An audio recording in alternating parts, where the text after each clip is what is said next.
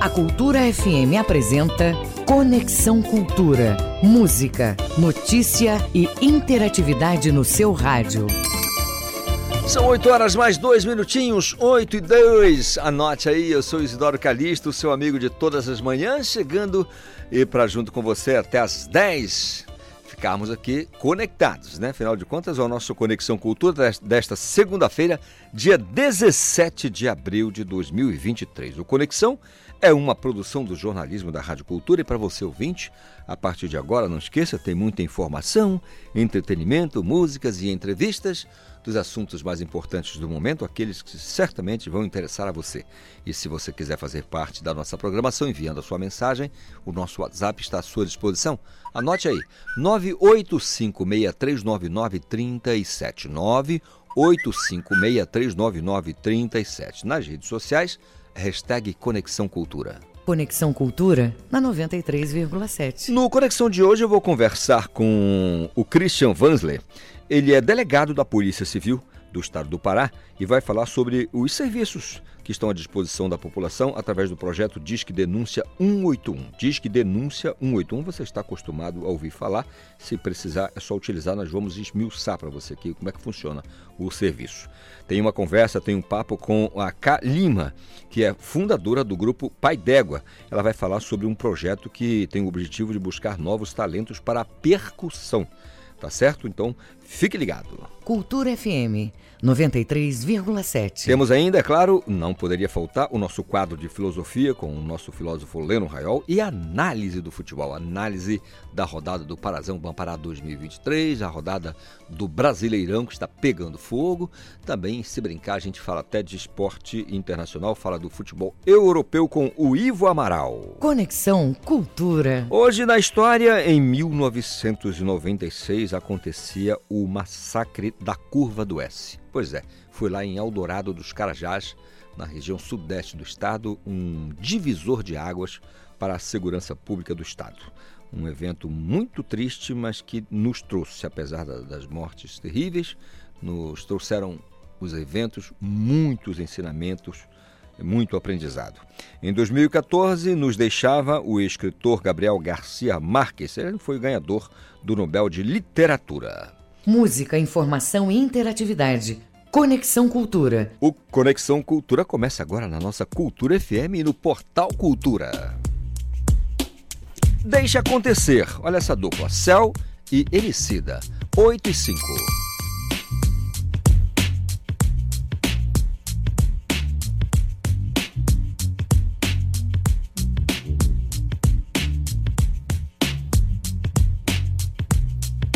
Deixa acontecer naturalmente. Eu não quero ver você chorar. Deixa que o amor encontre a gente. Nosso caso vai eternizar. Deixa acontecer naturalmente. Eu não quero ver você chorar. Deixa que o amor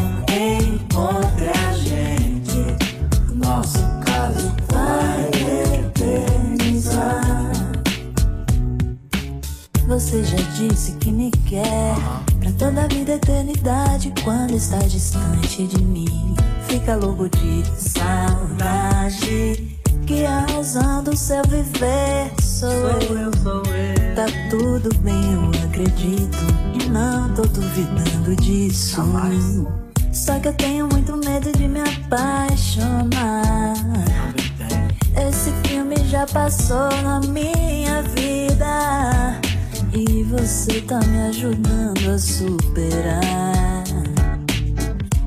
Quero ser um mal na sua vida. Deixa acontecer naturalmente.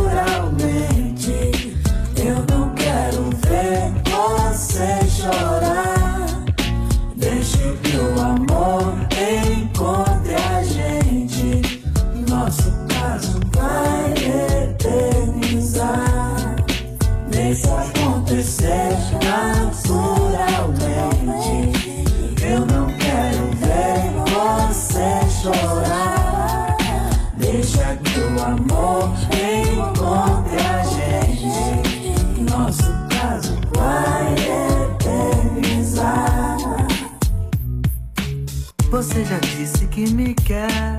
Pra toda a vida, eternidade, quando tá distante de mim. Fica louca de saudade. Que a razão do seu viver sou eu. Tá tudo bem, eu acredito. E não tô duvidando disso. Só que eu tenho muito medo de me apaixonar. Esse filme já passou na minha vida. E você tá me ajudando a superar. Eu não quero ser um mal na sua vida. Deixa acontecer naturalmente. Eu não quero ver você chorar. Deixa que o amor encontre a gente. Nosso caso vai eternizar. Deixa acontecer naturalmente.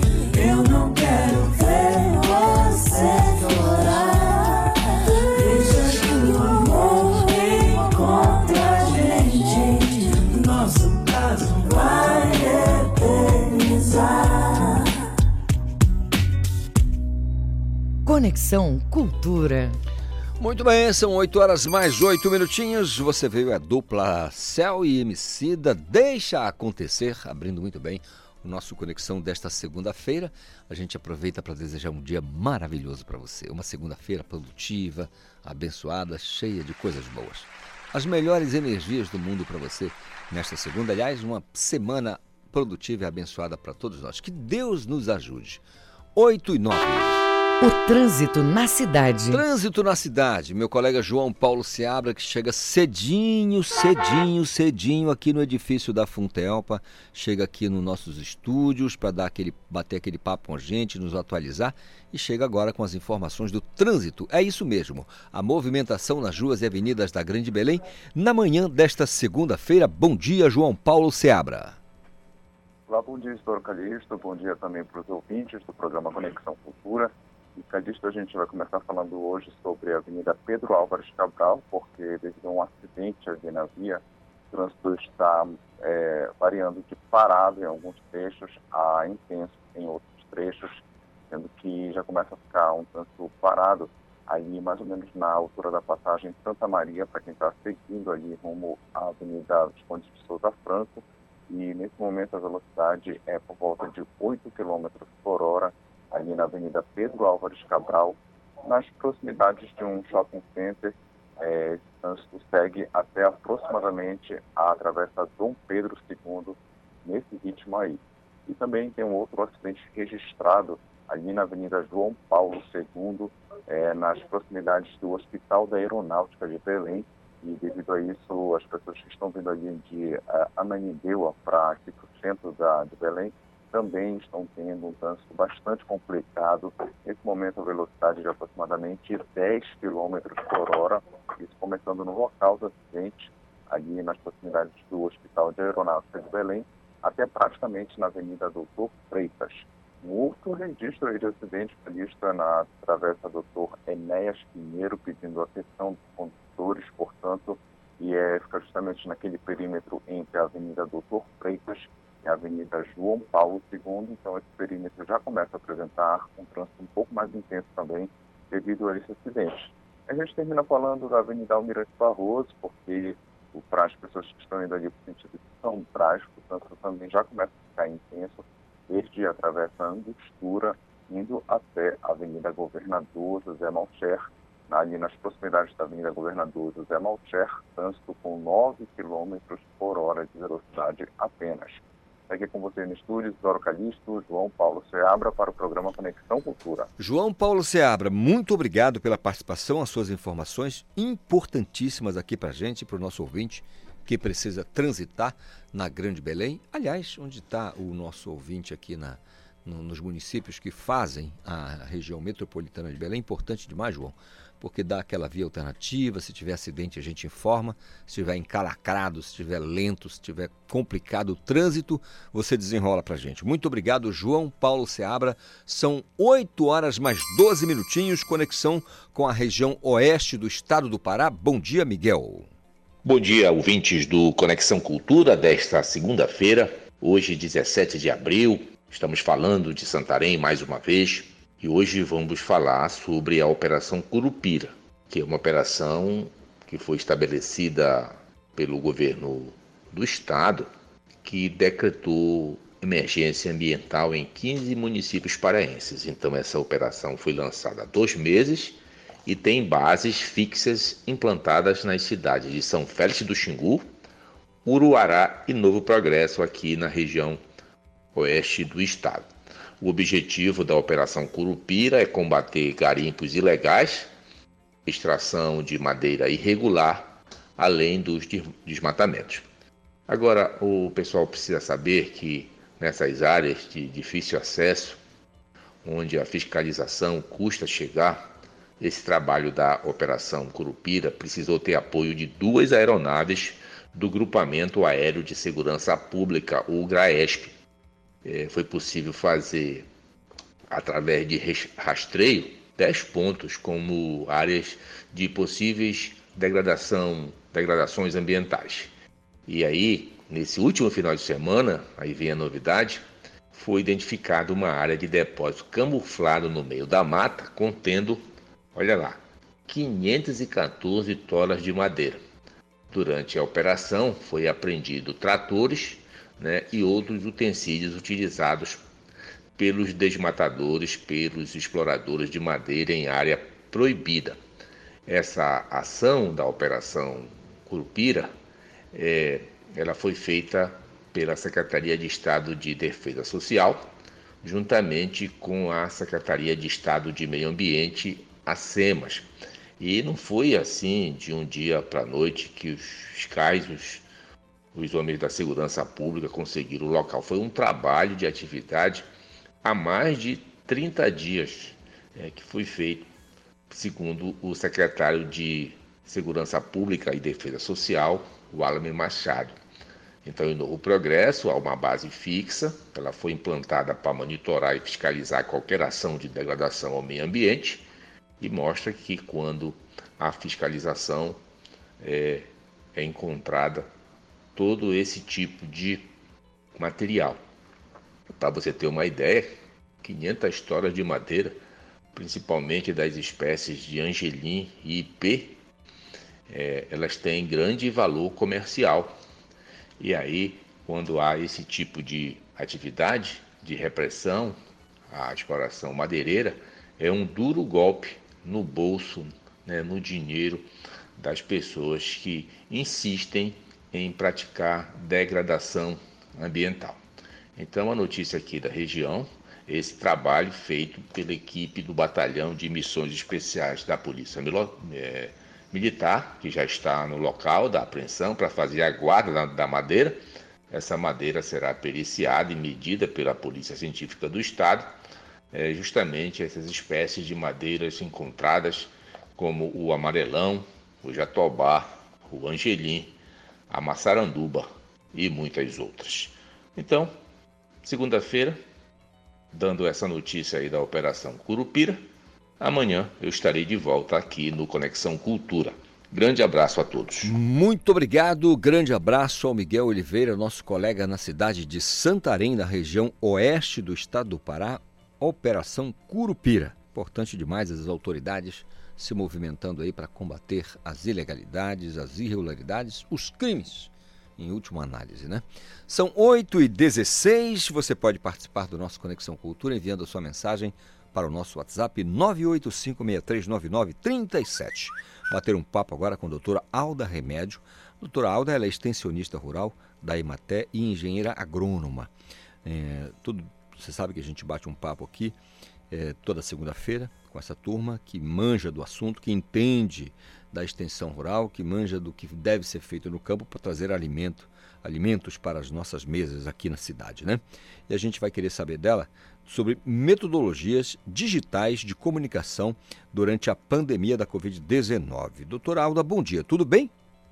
Bom dia, tudo bem, Calixto? De acordo com a sua pesquisa, a gente sabe que foi feito um levantamento pela senhora, né? qual foi a importância da tecnologia para a agricultura familiar durante a pandemia, doutora?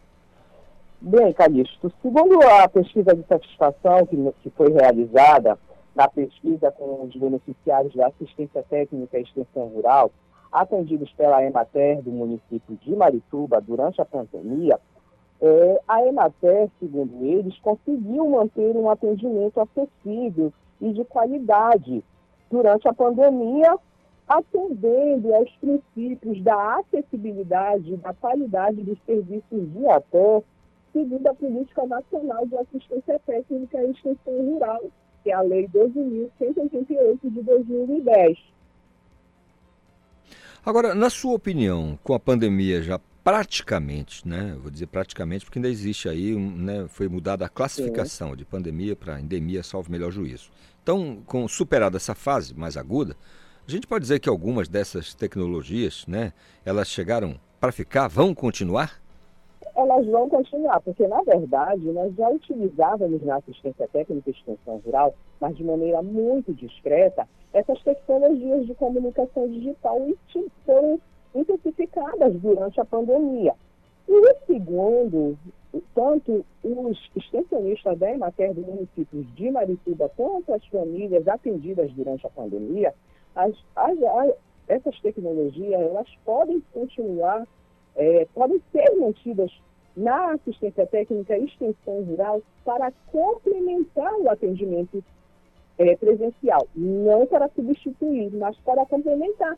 Inclusive, a elaboração dos instrumentos de acesso à política de assistência técnica e extensão rural, aos programas governamentais do governo federal, a elaboração dela, elas perpassam pelo uso de tecnologias digitais, por exemplo, o cadastro da, do agricultor familiar, que era a antiga declaração de aptidão ao PRONAF, que agora é o chamado CAP, o cadastro ambiental rural e a elaboração de projetos de crédito rural, que inclusive são plataformas digitais que a gente utiliza para elaborar atualmente os projetos de crédito rural. Eu entendo. Agora, uma questão interessante que é a questão do acesso à internet nos municípios, aqueles mais distantes, doutora, principalmente, claro, na zona rural, ainda é um desafio para fazer fluir, para andar bem essas tecnologias? Sim, de fato, a, a pesquisa também identificou que esse é um dos gargalos para a manutenção do atendimento por plataformas digitais. Nós, como o Ministério atualmente do Desenvolvimento Agrário e da Agricultura Familiar tem o programa Até Digital, que ele visa regulamentar o uso dessas tecnologias na assistência técnica e, e a, a, extensão rural de forma a ampliar o atendimento aos agricultores, ele é subsidiado pelo Fundo de Universalização de Serviços de Telecomunicações, pela Lei Geral das Telecomunicações, e todas essas leis elas visam ampliar a, o acesso à internet no meio rural. Inclusive, tem um projeto que é o Assentamentos Conectados, que ele leva internet a assentamentos é, é, é, tanto federais quanto estaduais, visando ampliar o acesso à internet à agricultura familiar. Bem. Doutora Alda, a gente agradece a esse papo, por esse papo aqui no nosso Conexão Cultura, informando os ouvintes aqui da nossa Cultura FM. Desejar sucesso sempre no seu trabalho na Ematé, no seu trabalho nas suas pesquisas em universidade. Muito obrigado, uma semana produtiva para a senhora, tá bom? Eu que agradeço o, a participação no programa, que estamos à disposição para atender sempre aos nossos agricultores familiares e ao que precisarem. Um bom dia. Ótimo dia. 8 e 21. Esporte. Adiantando aqui a nossa parte esportiva do programa, vamos conversar com o nosso querido Gabriel Rodrigues, que vai trazer depois. Primeiro ele vai analisar aqui a rodada do campeonato, depois, ao final, traz pra gente os destaques do Esporte Cultura, que começa às uma e meia da tarde na TV Cultura. Gabriel Rodrigues, de prontidão. Muito bom dia, Gabriel. Olá, Calixto. Muito bom dia para você, muito bom dia para todo mundo que acompanha a gente no Conexão. Então, bora lá para a nossa análise do dia do esporte. a gente vai dar muito destaque para o Parazão Bampará 2023. Ontem, né, ontem não, na verdade no final de semana, nós tivemos três jogos válidos pelo mata-mata da competição, fazer quartas de final. Bora começar pelo jogo de sábado, Remo Caeté, o jogo no estádio Mangueirão, duelo de ida da fase quartas de final. Uh, o jogo foi em Belém, mas o mando foi do Caeté, né? O Caeté trouxe o jogo para Belém.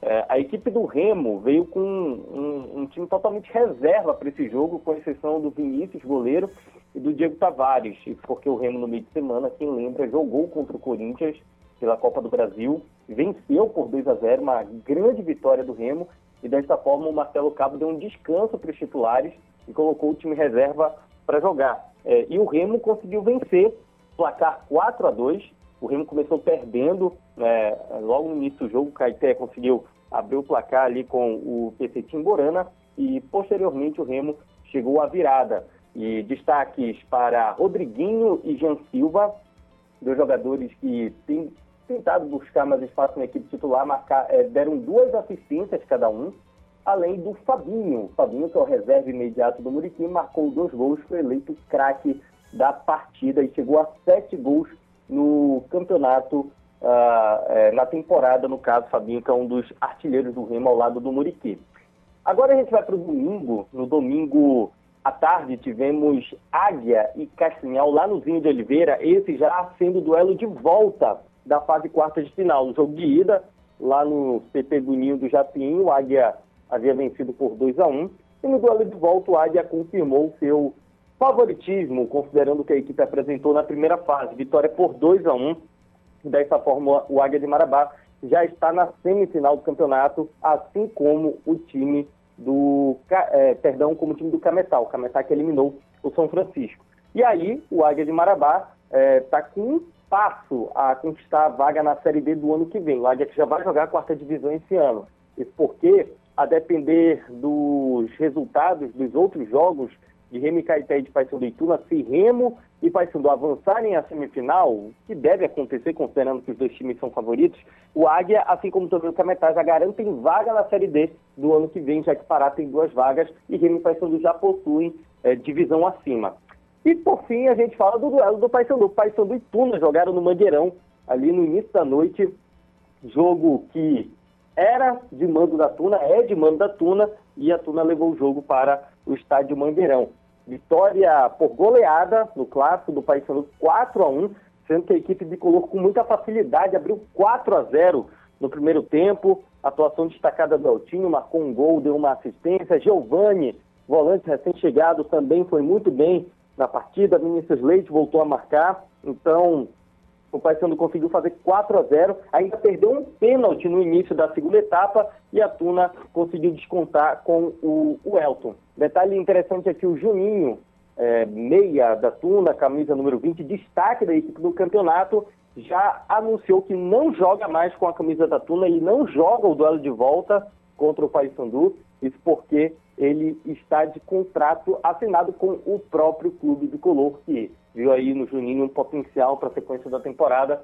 É, o contrato dele encerra exatamente hoje e ele já é, vai se reapresentar ao Paysandu para a sequência da temporada. E um último destaque, Calixto, saindo do Campeonato Paraense, indo também para o Campeonato Brasileiro Feminino Série A2, a SMAC estreou no campeonato com derrota para o UDA do Alagoas, jogo foi aqui em Belém, no estádio do Souza, ontem à tarde, 3 a 1 para a equipe alagoana. A SMAC aí vai tentar trilhar novamente o caminho buscando o acesso para a primeira divisão. E tudo isso, naturalmente, será destaque no Esporte Cultura, uma e meia da tarde, né, Gabriel? Exato, Calixto. A gente vai mostrar os melhores momentos de todos esses jogos que a gente destacou agora e também ouvir a fala dos personagens dessa partida. Pelo lado do Remo, o técnico Marcelo Cabo já é, falou ali sobre a opção pelo time reserva nesse primeiro jogo. Muita gente pode estranhar, mas é um jogo de mata-mata. A equipe entrou com um time reserva. O técnico Marcelo Cabo explicou é, a, a opção pelo time reserva nesse jogo contra o Caipé. Do outro lado, o técnico Marcos Fernandes falou sobre a vitória é, convincente sobre a Tuna Luz pelo placar de 4 a 0, destacando especialmente o desempenho da equipe na primeira etapa. E ainda vamos falar do Águia, né, o volante Castro, que foi eleito craque do jogo, é, destacou a importância dessa classificação do Águia para a fase semifinal do torneio, já pensando na sequência da temporada, numa eventual Série D do ano que vem. Além disso, a gente vai mostrar como foram os gols do jogo entre Smack e Uda pelo Campeonato Brasileiro da Série A2 de Futebol Feminino. Tudo isso e muito mais a partir de uma e meia da tarde no Esporte Cultura e, claro, também com os memes da rodada. A gente sabe que pós-rodada sempre tem muita coisa viralizando na internet, a gente dá umas boas risadas também. Verdade. Obrigado, Gabriel Rodrigues, com os destaques do esporte aqui no nosso Conexão Cultura Norte, 8 horas mais 27 minutos. Bater um papo agora com a doutora Ana Virgínia Soares Vandenberg. Ela é médica hematologista e hoje, 17 de abril, a gente lembra o Dia Nacional da Hemofilia. E para esclarecer, tirar dúvidas aqui para a gente, é que vamos bater um papo com a doutora Ana Virgínia. Doutora Ana, bom dia, tudo bem? Bom dia, bom dia. Doutora, conceitue para a gente o que é hemofilia. Então, hemofilia ela é uma doença genética do sangue, no qual a pessoa tem um defeito na coagulação. Ou seja, ele tem um defeito que faz com que ele continue sangrando. Então, que assim, ele não pague o sangramento por falta de um fator que ele recebeu ou do pai ou da mãe de uma maneira deficiente. E com isso ele fica sangrando. Então a gente tem que ter muito cuidado para fazer o diagnóstico desse paciente, porque a gente consegue fazer um tratamento para esse paciente atingir uma vida normal e a idade adulta também normalmente.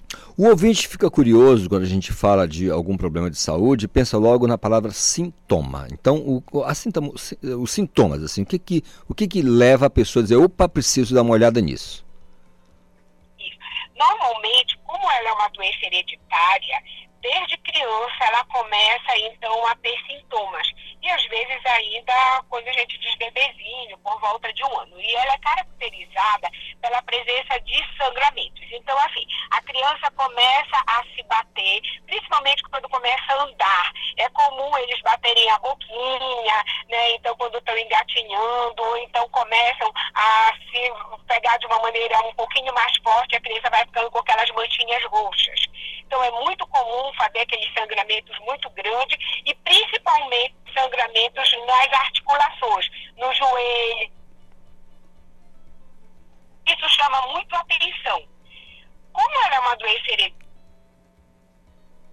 às vezes já tem alguém 25 a 30% dos casos podem ter o que nós chamamos de mutação.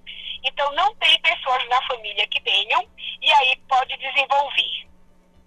Muito bem. Quem te quiser, através da senhora, mais informações sobre hemofilia, como é que encontra a senhora nas redes sociais, alguma plataforma, para ter mais detalhes, doutora?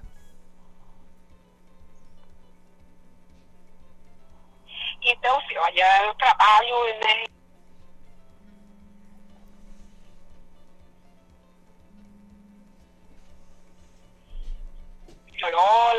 e os pacientes com diagnóstico de devem procurar o hematologista.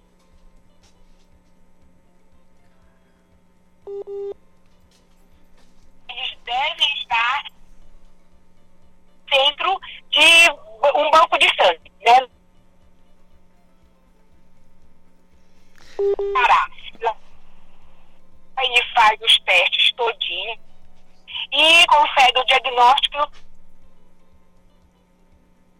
Coisas da internet, tivemos um probleminha aqui ao final da história da conversa com a doutora Ana Virgínia Soares de Vandenberg, que é médica hematologista, mas a gente já sabe, né?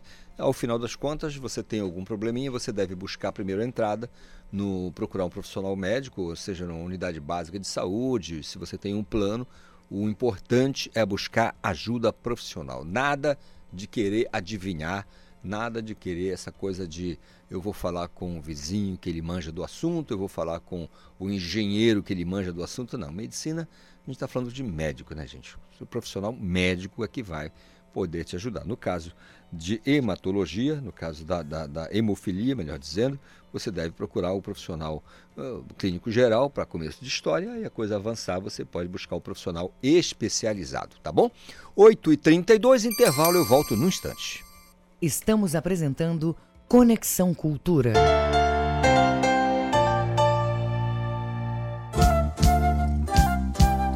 ZYD 233, 93,7 MHz.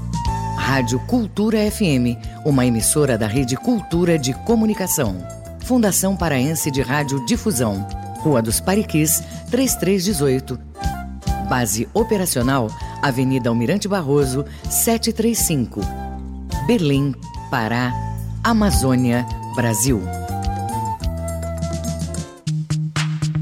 A sigla LGBTQIA, usada no mundo todo, não é só um aglomerado de letras, representa a união de uma comunidade. São homoafetivos, bissexuais, transgêneros, travestis, queer, intersexuais e assexuais. O sinal de mais representa quem não se identifica com nenhuma vertente. No Brasil, a homofobia é crime. Levante a bandeira do respeito representada pelo arco-íris. Denuncie casos de homofobia pelo Disque 100 ou vá à delegacia da sua cidade. Cultura, rede de comunicação. Configure suas redes sociais para que só os amigos possam ver suas publicações. Oriente seus filhos a não usar a câmera, não trocar fotos e informações pessoais na internet. Supervisionar é proteger. Cultura, rede de comunicação, em defesa dos direitos da criança.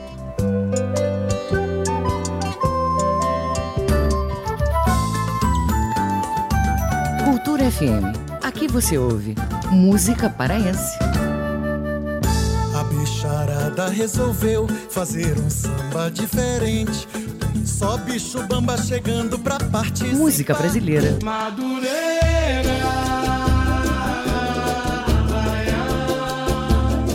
Cultura FM 93,7. Faça parte da Rádio Cultura Seja nosso repórter. Grave seu áudio com informações da movimentação do trânsito e mande para o nosso WhatsApp 985639937. A mais tribal de todas as festas. Balanço do Rock, quarta, 8 da noite. Bar dos Balanço do Rock. Aqui quem fala é Raul Bentes e eu te espero aqui na mais tribal de todas as festas. Toda quarta-feira, às 8 da noite, na Rádio Cultura. Tu vai saber o que que tá acontecendo no rock paraense em todos os cantos desse estado. Claro, tem música nacional e os clássicos internacionais. Te espero aqui.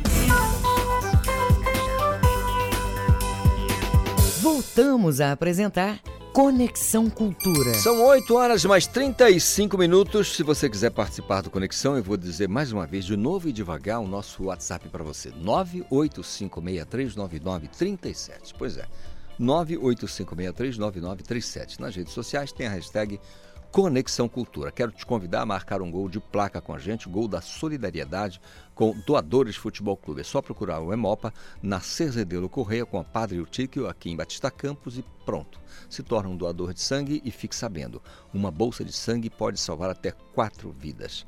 Sem fazer, sem, sem deixar de dizer que é importante porque mantém também o estoque do Hemocentro e, na última, em última análise, ajuda a salvar vidas. Combinado? Faça isso, você vai se sentir muito bem, tenho absoluta certeza. 8 e 36 sem delongas, vou bater um papo agora com o Dr. Mário Paiva, que trouxe convidados, Dr. Max, Max Martins e o Dr. Samir Santos. Vamos falar sobre o direito do consumidor, mas vamos abordar aqui uma, uma questão que às vezes traz algumas dúvidas para a gente. Você já questionou, é, se pensou, pensou no assunto, até que ponto o cliente está com a razão? Até que ponto ele está certo? Né? Qual a melhor estratégia, a melhor maneira de estabelecer limites e dar uma. para essas situações que a gente encontra no CDC. Né? Doutor Mário, bom dia, tudo bem? Bom dia, meu amigo Isidoro, doutor Isidoro Calixto. Bom dia, amigos ouvintes do Conexão Cultura, amigas e amigos. Hoje nós temos a alegria de trazer um especialista aqui em Direito do Consumidor e o advogado, o especialista Max Martins, doutor Max Martins, e também o doutor Sami Santos, para discutir um, uma situação um pouco é, é, adversa, um pouco contrária. né? Que é realmente agora nós vamos colocar o dedo na ferida do consumidor, que ele não tem 100% de direitos, né? Ele tem direitos, mas não são todos e os abusos devem ser é, é, evitados. E o Dr. Max Martins, com a palavra, vai dizer, vai pontuar algumas situações de abuso do direito do consumidor. Doutor Max, muito bom dia. A gente pode partir do princípio de que essa coisa de verdades plenas e certezas absolutas não tem nada a ver, né? Há de se mitigar essa questão. Né? Exatamente. Bom dia, doutores. Bom dia, ouvintes. É, o direito do consumidor, assim, o, é, um, é realmente uma lei que vem protegendo diretamente o consumidor, tá?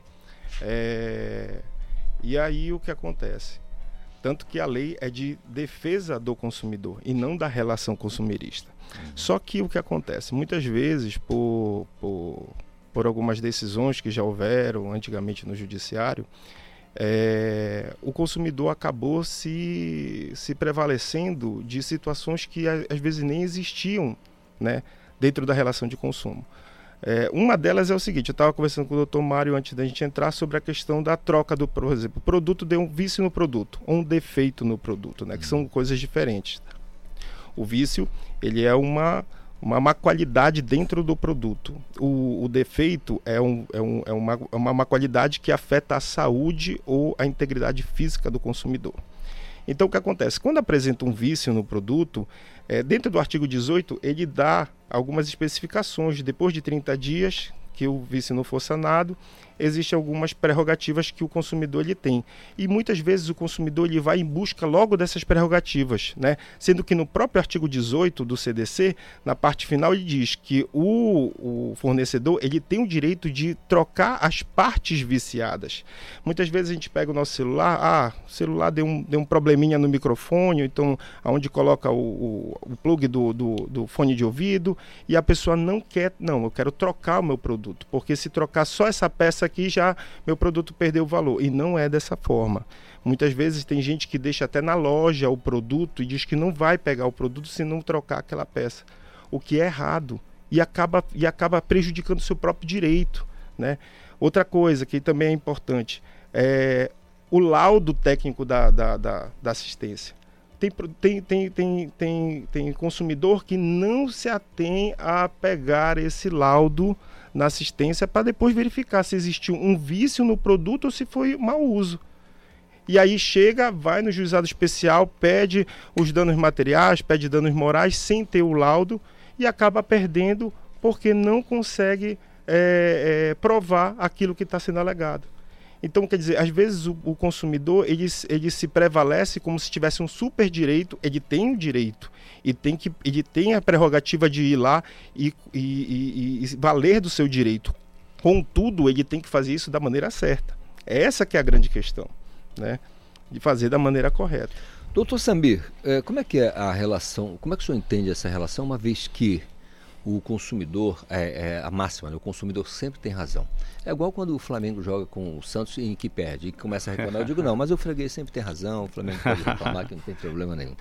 Bom dia, doutores, bom dia, bom dia a todos, bom dia a todos os ouvintes. É, essa grande questão de o consumidor sempre tem razão, ela acaba se esbarrando naquilo que eu e o Dr. Max conversamos há um pouco tempo atrás. Se é direito ou um mero aborrecimento, entendeu?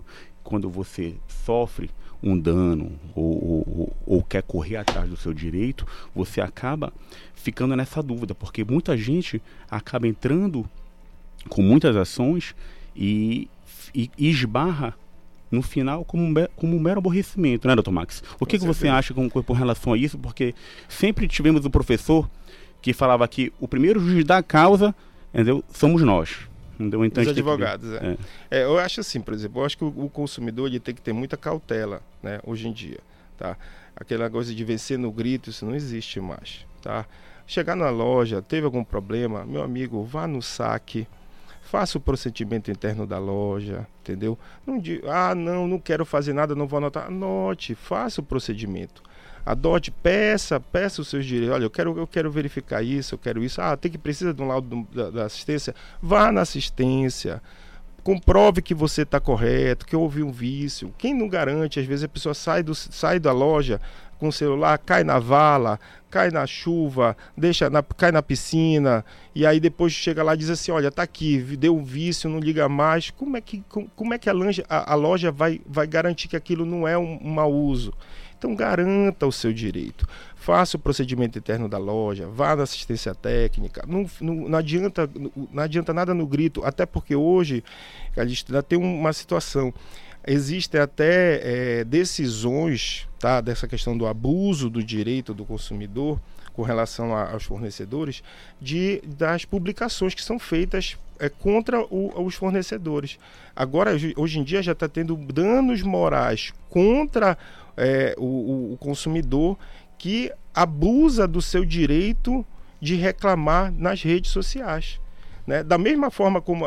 E a jurisprudência ela é muito clara, porque ela fala o seguinte: da mesma forma que o lojista ele não pode abusar do seu direito de cobrança, por exemplo, contra o consumidor, uhum. de pegar e colocar na sua rede social, olha, o fulano de tal me deve, por é. favor, pague entendeu? E não pode fazer é um isso. Ele, tem, ele é. tem os meios necessários. Então, o consumidor, da mesma forma, não pode chegar e dizer assim: olha, aquilo é a, é a pior loja do mundo. Prejudicando a imagem. É a, né? é a loja mais imunda que existe. É. Quer dizer, isso não existe mais. E está tendo várias decisões de.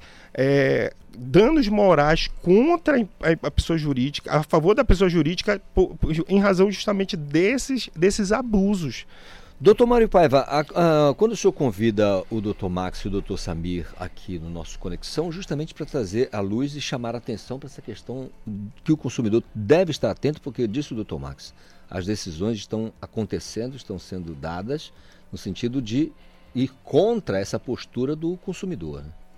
Exatamente, e, e, doutor Isidoro Calixto. O que acontece é que as, o consumidor, durante muito tempo, ele foi tutelado de uma forma assim muito é, é, protetiva. E agora a, a, o judiciário e os advogados, enfim, os profissionais do direito estão assim alinhavando a situação e adequando conforme realmente o Código de Defesa do Consumidor é, é, prevê. Uma, uma situação sempre que eu quero destacar aqui é que o consumidor, doutor Max, doutor Samir, o consumidor ele sempre entende, eu queria que eles esclarecessem isso, eles sempre entendem que quebrou, comprou a mercadoria, veio com defeito ou está quebrada, o lojista tem a obrigação de trocar aquele produto imediatamente assim que ele é, é, é, atestar que está quebrado ou está variado. Ele chega na loja e obrigatoriamente o, o, o lojista tem que comprar. E não é isso, não, não é, doutor Marcos? Não é isso, não é isso. É como eu falei. É, o, o, o, consumidor ele tem a prerrogativa do quê? É, o produto está viciado, foi na assistência, tem o laudo. É, primeira coisa, ele, aí a assistência ela tem a prerrogativa de trocar as partes viciadas, tá? Isso está no artigo 18, parte final do artigo 18, e é isso que é um grande erro às vezes de algumas pessoas, elas pegam e não, não quero que troque nada, quero trocar por um novo. Não, você, você o lojista tem essa prerrogativa, o fornecedor tem essa prerrogativa, troca as partes viciadas, tá? Se ele não trocar dentro de qual prazo? 30 dias. Se ele não trocar em 30 dias as partes viciadas, aí sim o consumidor retira aquele, aquela, aquele produto de lá da, da assistência, ou até pode deixar o produto na assistência, ir à loja que comprou e fazer valer as, os três são três itens que tem três incisos dentro desse artigo que é primeiro a troca do produto tá a substituição dele por outro da mesma qualidade ou de qualidade superior, ou então o seu dinheiro de volta, tá? E aí o que acontece? Ele tem, depois desses 30 dias, depois dessa chance que a assistência tem de, de, de, fazer a troca, se não fizer em 30 dias, aí sim ele tem essa prerrogativa de troca ou então o valor de volta. A sua experiência, doutor Sami, fala em que sentido quando é, o doutor Max traz essa questão do sujeito levar lá na assistência e diz, olha, vamos precisar trocar a peça a, B e C. E aí o sujeito diz, não, eu não quero trocar nada porque eu não comprei eu comprei novo, eu quero ele intacto, não quero que seja modificado nada, não quero que toque câmera, microfone, não quero que faça nada disso. Isso tem a ver com o medo da perda da, da garantia, algo do tipo? Acho que primeiro as pessoas ficam, ficam muito indignadas, né? Entendeu? Primeiro você compra um produto que está com defeito ou viciado, fica aquela, aquela raiva, aquela indignação e aca acaba cometendo é, na sequência erros, entendeu? E como tem histórico dos consumidores antigos que né, todo mundo tinha razão, todo consumidor tem razão e todo lojista teria que trocar. Existe esse costume, na realidade. Era um valor quase absoluto. Era né? é, quase absoluto, acaba que, entendeu? Histórica, mas só que isso, só que isso, doutor Calixto, isso vem, isso vem já se pacificando já por uma outra linha, né? Entendeu? Tanto, tanto que a internet veio para isso, na realidade, também, né? Ela acaba, assim, dando informações, entendeu? A mais para os consumidores. Agora, o doutor Max, ele tem uma, uma, uma experiência grande avantajada com um, uma grande rede varejista aqui do estado, né? Acaba que ele tem muita experiência com relação a produtos, a produtos do é, da rede que acaba sendo é, é, é, é tendo vários problemas, não é isso, doutor Max? Vários, quando, vários problemas. Quando o senhor fala, doutor Max, me perdão aqui, doutor Samir, só, só, só interromper já interrompendo aqui, quando o senhor fala dessa, dessa relação que é, é, é, transborda, exorbita por parte do, do consumidor, é, as redes sociais, o sujeito tem um probleminha com o que ele comprou, ele vai para as redes sociais e começa a xingar realmente a, a, loja. Né? Sim. E aí o que acontece? Hoje em dia, né, é, alguns lojistas já entraram com processos contra esses consumidores, tá? E aí a grande é, jurisprudência já tem entendido de que é, o consumidor ele tem os meios para poder buscar a solução do seu problema, tá? E que não é, não é necessário é... escândalo. Exatamente. É, na realidade, uma, uma, uma, uma verbalização assim é, negativa, né? Como se fosse uma, uma unicidade de, de opiniões sobre aquela situação. A gente sabe, né, por isso que existe dentro das prerrogativas do direito do consumidor as chances de sanar o vício ou o defeito né, daquele produto porque a gente sabe que nem todo produto vai vir 100% é, ok para funcionando sem problema. Então, por isso mesmo existem essas prerrogativas, né? Muitas vezes o consumidor ele não tem a paciência de exaurir todas essas, essas é, esses direitos que, que, que não só ele tem, mas como também o fornecedor tem para poder tentar exaurir essas, essa, essa, essa, essas para sanar esse, esse dano e aí acaba se extrapolando e querendo fazer é, é, denúncias ou xingamentos ou é, muitas vezes é, perdendo aí a linha né, da, da situação. Em última análise, prejudicando a imagem da, da empresa. empresa exatamente. É ruim demais. Meu amigo é, Isidoro, quando a gente. Como esse programa é um programa informativo, eu queria que o Dr. Max Martins é, fizesse o par e passo, ou seja, você que teve um produto é, é, avariado, comprou e tem uma avaria. Eu queria que ele dissesse ao ouvinte todos os caminhos até o caminho judicial. O que, que ele tem que fazer? Identificou aquela avaria, quais são os caminhos até chegar à questão, e até houve uma mudança, como ele me falou, em relação aos juizados, que não são mais por é, bairros, enfim.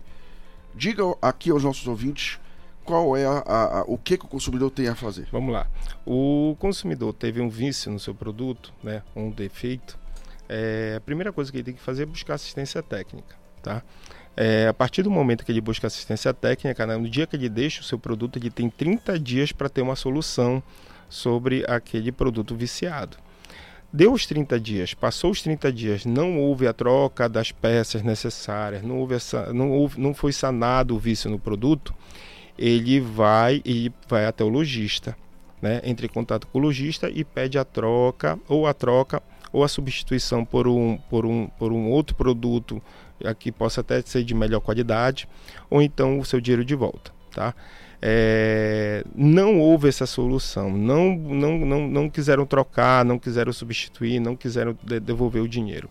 Aí sim, ele pode entrar diretamente no juizado especial, ele pode ir no juizado especial do seu, do, do, do, da sua cidade, Tá? Aqui em Belém especificamente não tem mais competências por bairro. Antigamente era por bairro, hoje em dia ele pode qualquer juizado, atermar, né, valores até 20 salários mínimos ele pode fazer sem, a, sem constituir um advogado como seu procurador, né, e, e assim, e a, acima de 20 salários mínimos ele é obrigado a procurar um advogado, né, para poder constituir, para constituir aquela ação. Muito bem. Doutor Mário, aquele recado de todas as manhãs que o senhor sempre costuma aqui com a gente. Meu amigo, é, o consumidor hoje, com as novas tecnologias, tem que tomar cuidado, conforme o aconselhamento do Dr. Max Martins, de não praticar uma espécie de chantagem com o lojista. É isso que eu tiro dessa situação. A gente tem visto isso realmente muito comum no intuito de obrigar o lojista a trocar ou, ou, ou realizar o interesse daquele consumidor ávido, posta nas redes sociais que as empresas é, é, não são bem dirigidas, que colocam produtos avariados no mercado. Então tomem cuidado, que hoje a lei vai e volta. Não é só um braço para o consumidor, nem um braço para o fornecedor. A lei tem que ser justa e feita de acordo com a legalidade. E um grande abraço para o meu amigo Américo Ribeiro, que é aniversário dele hoje, colaborador aqui do programa. E um grande abraço a todos. Doutor Max Martins, muito obrigado pela vinda, é uma honra tê-lo aqui. Eu que lhe agradeço, agradeço a todos os ouvintes. Né? É o importante a gente sempre falar sobre direito do consumidor, porque todo mundo é consumidor. É consumidor. Né? Toda razão. Doutor Samir, muito obrigado. Obrigado, meus amigos. Boa tarde, bom, bom dia para todos. São 8 horas mais 53 minutos. Sem delongas, sem delongas, vou bater um papo agora com o Leno Raiol, nosso filósofo de toda segunda-feira, que traz aqui um papo legal para fazer com que a gente comece bem o nosso dia, comece bem a nossa semana, que eu desejo sempre que seja produtiva para todos nós. Tá certo? O nosso filósofo querido Leno Raiol, muito bom dia. Bom dia, Calixto. Tudo bom? Tudo em paz com você? Tudo em paz. Hoje vamos falar aí sobre o Dia Internacional da Terra. E aí eu acho que é um assunto muito interessante para a gente refletir um pouco, né? Inclusive sobre a necessidade né, do ser humano despertar para essa consciência ecológica, entendendo aí que o ser humano também faz parte da natureza, né? É, o, tá em voga, né, a questão da, do aquecimento global, do cuidado com o meio ambiente, não tem nada mais, acho que as palavra de maior recall na internet hoje talvez seja meio ambiente. Então, o que, que nós podemos destacar no Dia Internacional da Mãe Terra, Leno? Como filósofo, Calixto, eu acho interessante a gente ampliar um pouco a visão, né? Que claro que faz parte todos os elementos do, do da Terra, do ecossistema, mas a gente esquece muito que o ser humano também faz parte da natureza. Então a gente como um, um elemento ativo, normalmente, se você observar a natureza sozinha, ela está em harmonia, ela está limpa, ela está bela. E aí, quando o ser humano interage, às vezes pelo fato de não é, relacionar de uma maneira inteligente com a natureza, ele acaba poluindo, acaba é, o espaço, né? Ou seja, você é, cria uma espécie de relacionamento ruim com o planeta. Né? E justamente esse, esse evento é um evento que foi instituído pela ONU né, para poder é, ser relembrado essa nossa relação com o planeta e tentar descobrir um pouquinho de por que, que a gente traz né, ou promove tantos problemas assim no mundo. Né? De fato. Agora, quando a gente tem um dia específico para essa lembrança, né, é, Dia Internacional da Mãe Terra, essa reflexão do ponto de vista filosófico, vocês buscam, é, é, Lennon, é, a história, o que, se, o que aconteceu lá atrás com relação ao planeta, para também discutir nesse dia, é importante? Sim, claro. A gente, na verdade, é, se você observar, é, o ser humano está sempre envolto na problemática do egoísmo. E aí, por isso, como pensa demais nos seus próprios interesses, né, esquece de procurar harmonia com outro ser humano e também com o ambiente onde ele se encontra, né? Então, é, cada ser tem um lugar próprio na natureza, ele responde por uma, é, é por um, uma atividade específica. E o ser humano também teria que entender o seu papel. Né? Então, o universo ele é um só. Se eu ajudo a árvore, se eu ajudo a floresta, eu estou ajudando também as pessoas, estou ajudando também os animais. E isso é, é o que a gente entende, né? Que seria um, um papel de conscientizar o ser humano.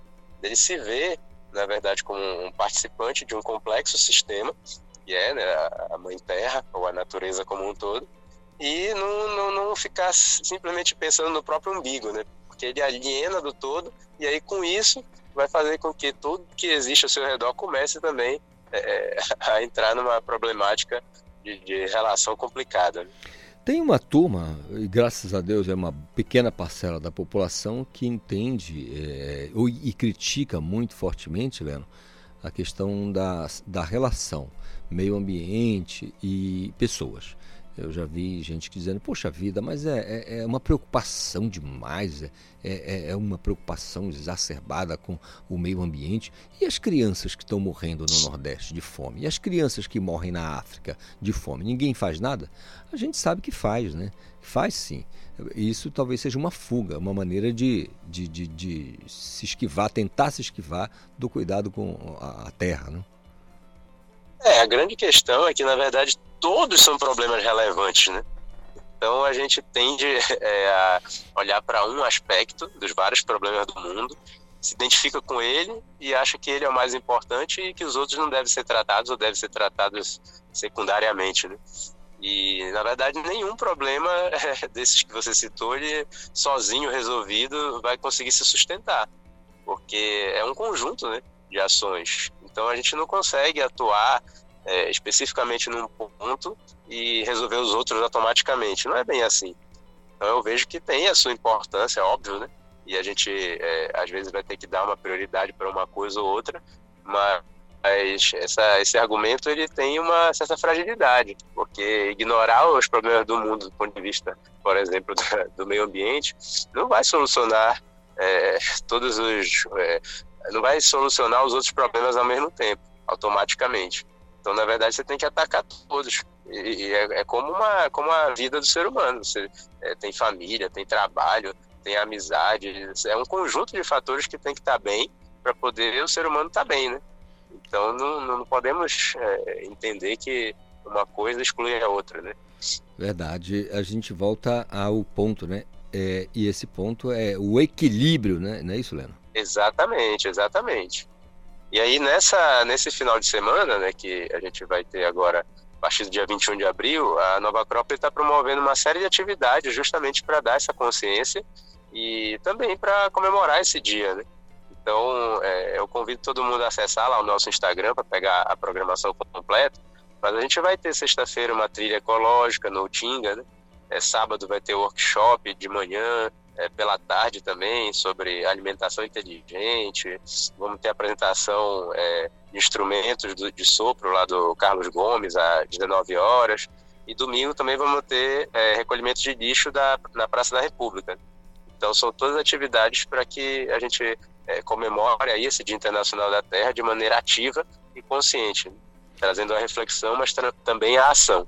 Prof... importante. Professor e filósofo Leno Raiol, muito obrigado pela conversa conosco aqui no Conexão Cultura na manhã desta segunda-feira. Um grande abraço, um ótimo dia, tá bom? Obrigado, Calixto. Grande abraço. Grande abraço. São 8h59. Te convidar mais uma vez a fazer parte desse timaço com o Doadores Futebol Clube, porque o, o Doadores Futebol Clube te convida a fazer parte dessa corrente do bem. É a corrente super do bem. É só procurar o Hemopa e se tornar um doador de sangue. A sua ajuda pode manter a, a, ajudar a manter o estoque e também a salvar muitas, mas muitas vidas. O, o Hemocentro, né, o, o, Hemopa fica ali na Travessa Cezedelo Correia com a Padre Eutíquio no bairro de Batista Campos. Vá lá e se torne um doador de sangue. Nove em ponto. Intervalo, tem Cultura da Hora, agora tem Cultura Vinil. Já já eu volto com mais conexão para você. Estamos apresentando Conexão Cultura.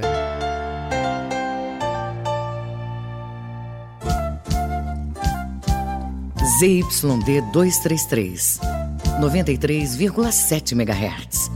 Rádio Cultura FM, uma emissora da Rede Cultura de Comunicação. Fundação Paraense de Rádio Difusão. Rua dos Pariquis, 3318. Base operacional, Avenida Almirante Barroso, 735. Berlim, Pará, Amazônia, Brasil. Quer empreender? Quer uma economia ainda maior? Então conte com quem é um verdadeiro parceirão. É claro que eu tô falando do Atacadão. No maior atacadista do Brasil, você encontra sempre o menor preço, seja nas mais de 300 lojas, seja online. É a maior variedade e a qualidade para o seu negócio lucrar mais e para a sua família economizar muito. Aproveite e pague com Pix, cartão de crédito e vale alimentação. Isso é ser parceirão. Aqui é Atacadão. Aqui é parceirão. Atacadão, lugar de comprar barato. Consulte todas as bandeiras aceitas nas lojas. Cuidado com a exposição de crianças em fotos nas redes sociais. As fotos podem ser usadas em sites de pedofilia e prostituição infantil. Não deixe a criança escolher sozinha o que deve ser visto na internet. Oriente, supervisione e proteja. Cultura, rede de comunicação em defesa dos direitos da criança. Cultura FM. Aqui você ouve música paraense. Peço licença pra falar, com canto de ar a celebrar. Que o pulso é feminino, um exército a caminhar. Quantas vezes você parou pra Música brasileira. Ó Deus, perdoa esse pobre coitado que de joelhos rezou um bocado, pedindo pra chuva cair. Cultura FM 93,7. Faça parte da Rádio Cultura, seja nosso repórter. Grave seu áudio com informações da movimentação do trânsito e mande para o nosso WhatsApp 985639937. No Sinfonia 93, pela primeira vez, a gravação original de Brasília, Sinfonia da Alvorada, composta em 1959 pelo maestro Antônio Carlos Jobim e pelo poeta Vinícius de Moraes, para a inauguração de Brasília. Hoje pouco executada em concertos, a obra traz uma escrita sinfônica sofisticada, com forte influência de Vila Lobos. Sinfonia 93, toda segunda, 8 da noite, aqui na Cultura FM. Cultura da hora. O programa Escola Segura vai ser lançado nesta segunda-feira pelo governo do Pará. Na ocasião, será anunciada a criação do Núcleo de Segurança Pública e Proteção Escolar, de autoria da SEDUC, em parceria com a SEGUP e Polícia Militar. O projeto de lei já foi encaminhado para apreciação na Assembleia Legislativa do Estado e tem como objetivo garantir a segurança e a harmonia da convivência escolar. Hoje também será anunciada a criação do aplicativo de alerta de segurança nas escolas em parceria com a SEDUC. O programa vai aprimorar o monitoramento de ocorrências de violência escolar de forma mais específica ao estabelecer a criação de um sistema interno na SEDUC de comunicação com a comunidade escolar de casos de violência ou ameaça. Cultura da hora.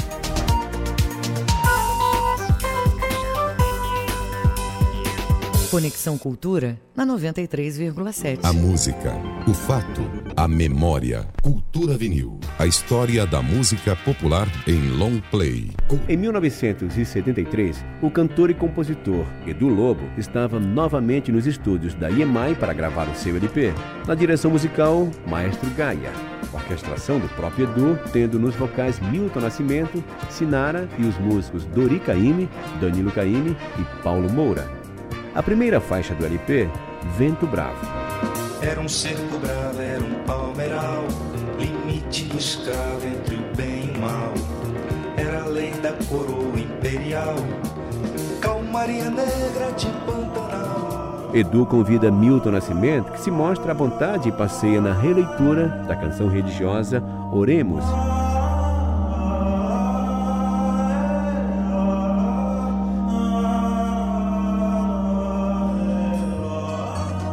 Continua nos temas sacro-beneditinos e canta em latim a sua louvação Glória. Glória, glória, in excelsis Deo, et in terra pax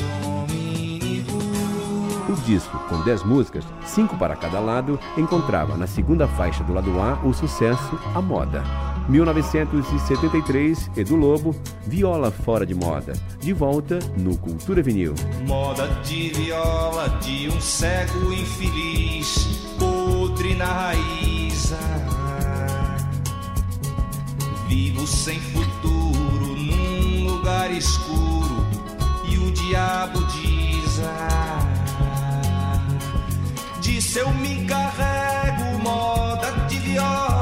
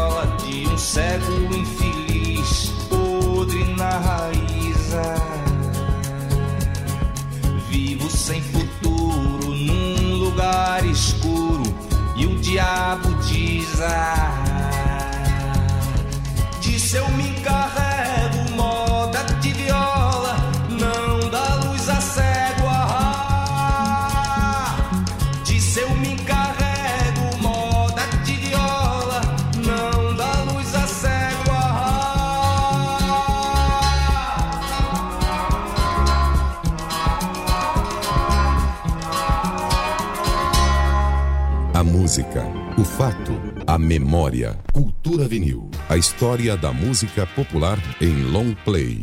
Produção e apresentação, Paulo Brasil. Voltamos a apresentar Conexão Cultura. Nove horas mais nove minutinhos. Aproveitar para deixar um abraço forte aqui ao nosso colega, queridíssimo colega Paulo Brasil, que nos traz sempre aí com o Cultura Vinil, a música em long play, uma história. Paulo, o, o Paulo Brasil é um craque. São nove e nove. Eu quero convidar agora o meu colega Oswaldo Belarmino Júnior, que toda segunda-feira chega com a gente, cola aqui no Conexão, para trazer os destaques do Sinfonia 93, programa da Rádio Cultura FM, às 8 da noite. Oswaldo Belarmino Júnior. Bom dia, ouvintes do Conexão Cultura. Hoje no Sinfonia 93, uma obra emblemática na produção do maestro soberano Antônio Carlos Jobim. Atendendo uma encomenda de Oscar Niemeyer em 1959, Tom compôs com Vinícius de Moraes a famosa obra Brasília, Sinfonia da Alvorada. Dividida em vários movimentos, como a chegada dos candangos, a partitura foi uma homenagem à nova capital do Brasil. Com uma sofisticada tessitura orquestral, a peça é claramente inspirada em Heitor Villa-Lobos, compositor carioca, que foi o grande ídolo de Tom Jobim. Essa gravação que nós vamos ouvir hoje no programa Sinfonia 93 é a gravação original, que teve o próprio compositor Tom Jobim como regente. Atualmente, a obra é raramente apresentada ao público em seu conteúdo completo. O Sinfonia 93, você sabe, é daqui a pouco, às 8 da noite, aqui na Cultura FM. Eu volto na quinta-feira falando sobre Cultura Instrumental. Até lá! Até lá, Oswaldo Belarmino Júnior, nosso colega aqui da Rádio Cultura FM, hoje às 8 da noite, você não vai perder, eu sei disso. Sinfonia 93. 9 horas mais 10 minutinhos. Bater um papo agora com Raimundo Santos Júnior. O Raimundo, ele é o presidente da SEASA. Então ele está aqui porque nós vamos falar sobre o projeto Banco de Alimentos. O projeto é uma iniciativa do Centro de Abastecimento do Pará, SEASA, em parceria com a Secretaria de Articulação da Cidadania, SEAC, e a Fundação de Amparo, Desenvolvimento e Pesquisa da UFPA, a FADESP. E para esclarecer todos os detalhes, eu converso então com o Raimundo Santos Júnior. Raimundo, bom dia, tudo bem? Bom dia, Isidoro, tudo bem? Cumprimento você e todos aqueles que nos acompanham aqui no Conexão Cultura. Isso aí. Se você quiser nos assistir, é só portalcultura.com.br, clica lá, estúdio ao vivo, e você vai acompanhar esse papo aqui com o Raimundo sobre a SEASA. Raimundo, explica pra gente o que é o projeto Banco de Alimentos. Bom, Isidoro, a SEASA ela é a maior central de abastecimento do Pará, né? Então, por dia, nós temos comercializados ali, entre produtos hortifrutigranjeiros, mais de, mais de 680 toneladas. E o programa Banco de Alimentos ele nasceu no momento em que nós percebemos que desse quantitativo, pelo menos 10 toneladas de alimento, ao final do expediente, iam para o lixo. Alimentos ainda com qualidade nutricional, alimentos que poderiam estar sendo consumidos, poderiam estar ali matando a fome de famílias que necessitam né, da, da, é, da, daquele alimento. Então assim nasceu o programa Banco de Alimentos com três vertentes. A primeira é a preservação ambiental, porque no momento em que nós reaproveitamos esses alimentos, nós reduzimos consideravelmente a quantidade de resíduos sólidos, né, de lixo. Uhum. Segundo, que é o estímulo à alimentação saudável, porque são alimentos saudáveis, né, sem transgênicos, alimentos orgânicos que são reaproveitados e principalmente atuamos diretamente na mitigação da fome, fazendo reaproveitamento daquilo que antes ia para o lixo, para que hoje possa estar sendo condicionado, sanitizado, higienizado e entregue para famílias em situação de vulnerabilidade, de insegurança alimentar, para estarem consumindo esses alimentos. Eu, aí, uh, junto com a produção, é objeto da nossa curiosidade, tenho certeza também do nosso ouvinte, a engenharia do projeto, do, do, do, do Banco de Alimentos. Como é que funciona? A pessoa se inscreve, como é que faz? Como é que funciona? Só para a gente entender direitinho. Bom, existem duas formas. A primeira é a forma como esses alimentos são coletados e a segunda é a forma como eles são entregues, né? Uhum. A coleta ela já é muito interessante porque ela passa por um processo de conscientização dos permissionários da SEASA. Nós temos um time, né, um time é, de nutricionistas, de manipuladores de alimentos. Então, todos os dias ali no mercado da SEASA, quando há nossas ações do banco de alimentos, são deixadas basquetas ali com os permissionários e é feita aquela conversa de conscientização. Olha, aquilo que você jogava no lixo, ao invés de jogar no lixo no final do expediente, bota aqui na basqueta aquele alimento ainda com qualidade nutricional, que a gente vai fazer uma seleção para que isso possa ser tratado e entregue para famílias em situação vulnerável. Agora vamos para a segunda parte, que é a entrega. Existem duas formas de você receber é, o alimento do, do banco de alimentos. A primeira, se você é uma instituição, uma organização sem fins lucrativos, você pode se cadastrar, você pode mandar um e-mail né, lá, lá para o nosso e-mail do Banco de Alimentos, que é o ceasabancoalimentos.gmail.com. Ali uma entidade pode se cadastrar e nós podemos fazer, alinhar uma entrega lá depois que passar por todos esses procedimentos de regularidade junto à Ceasa. A segunda forma é se cadastrando lá nas usinas da paz. Porque Como nós... pessoa física. Já pessoa Já física, pessoa agora estou falando da pessoa física você como você vai ter acesso a esse alimento. Nós fizemos um termo de cooperação, temos uma parceria com a Secretaria de Cidadania do Estado e nós estamos, estamos todas as semanas entregando cestas de alimentos advindos de, de, desse programa é, nas usinas da paz. Então nós entramos com os alimentos e as usinas da paz entram com as famílias, com os cadastros das famílias que, é, que vão efetivamente receber esse alimento. Então você pode acompanhar ali as redes sociais das usinas da paz, da Secretaria de Cidadania do Estado e da própria SEASA, que nós vamos sempre compartilhar quando vai ter uma próxima entrega e onde você vai poder estar tá se cadastrando. Lá na usina da paz, procure o setor lá competente, faça o cadastro para estar tá recebendo. O que é interessante é que essas entregas elas não são pontuais, elas são permanentes. Nós fazemos um rodízio. Se hoje está tendo uma entrega aqui numa usina da paz você de repente não conseguiu se cadastrar, não se preocupe que em pouco tempo já vai, vai haver novamente, novamente, assim, novamente. É um, é um trabalho girar. com continuidade, exatamente. Entendi. Nós estamos girando. Já fizemos na Cabanagem, no Bengui, no, na Usina da Paz do Icuí. E na próxima sexta-feira já vamos estar numa outra Usina da Paz, depois de uma outra, depois a gente está fazendo, dando esse círculo. Né? Entendido. Agora, Raimundo, o, o, a CESA também vai passar, ou já está atravessando um processo de reestruturação, né? De, de, de ali da sua, do seu espaço físico, com certeza, recentemente o governo do estado atendeu uma demanda histórica da SEASA, que foi a assinatura da ordem de serviço para dois grandes empreendimentos. É um investimento de 32 milhões de reais, ali na central de abastecimento do Pará. E os dois grandes empreendimentos são a reconstrução da pavimentação completa, ali do mercado da SEASA, né, do, do reconstrução asfáltica, e a construção de um grande estacionamento ali, principalmente para atender a demanda de caminhões na SEASA, porque nós temos ali diariamente em torno de 100 caminhões que transitam ali. Isso causa realmente uma desorganização grande, porque esses caminhões ficam ali amontoados no meio do mercado. Então agora vai ter um local próprio, liberando os fluxos de trânsito e com um asfalto novo, né, trazendo dignidade não só para os permissionários que estão ali todos os dias, como para as pessoas, para os comerciantes que vão ali fazer as suas compras. E o governador, né, Helder Barbalho, já anunciou na assinatura dessa ordem de serviço que já está autorizada a grande reforma também interna do mercado. É um processo que já está em andamento e em breve a gente vai poder estar tá também já executando essa obra. E, e, essa, essa reforma interna, ela, ela consiste do quê? Bom, o nosso é. mercado ele precisa de uma, de, é, de uma reconstrução completa, desde pintura, troca da telha, reconstrução de espaços físicos, das rampas. Eu podia até ficar, ficar até amanhã aqui é, citando claro. tudo, que, tudo que vai ser que vai ser feito. Mas o mais importante é que nós vamos dar uma cara nova. Vamos dar uma cara nova para o mercado da SEASA ali, deixando realmente tudo novo, trazendo qualidade, até a reconstrução da, do esgoto também vai ser feita, trazendo um lugar higienizado, acabando com questão de mau cheiro, dando destinação positiva para o lixo, que é algo que nós já estamos fazendo. Perfeito. Agora, Raimundo, só para a gente voltar aqui ao projeto Banco de Alimentos, é, surgiu aqui a dúvida do, do ouvinte. É, quem quiser saber mais sobre o projeto, com quem conversa através das redes sociais, uma plataforma, como é que tem acesso? Olha, a SEASA está sempre de portas abertas. Se alguém quiser e tiver a possibilidade de ir direto ali, nós vamos estar sempre de portas abertas. Nós temos ali o departamento do Banco de Alimentos. Nós temos o e-mail. Qualquer dúvida você pode mandar o seu e-mail para o e-mail que nós mencionamos aqui. Né? E também nós temos as nossas entregas nas usinas da Paz. Você pode não só procurar a central de abastecimento do Pará, como você também pode procurar a, a usina da Paz mais perto da sua casa e receber mais informações. É, os requisitos, você falou da pessoa é, jurídica, né? Sendo ela sem fins. Sim, se tiver regularizado, nós vamos, claro, fazer Isso. uma fazer uma, um, uma análise da instituição. Se tiver tudo regular, Isso. nós já podemos cadastrá-la como instituição a ser beneficiada. Agora, a pessoa física, ela eh, tem que comprovar o quê? Que é, é pobre na forma da lei? Como é que faz? É, que é carente?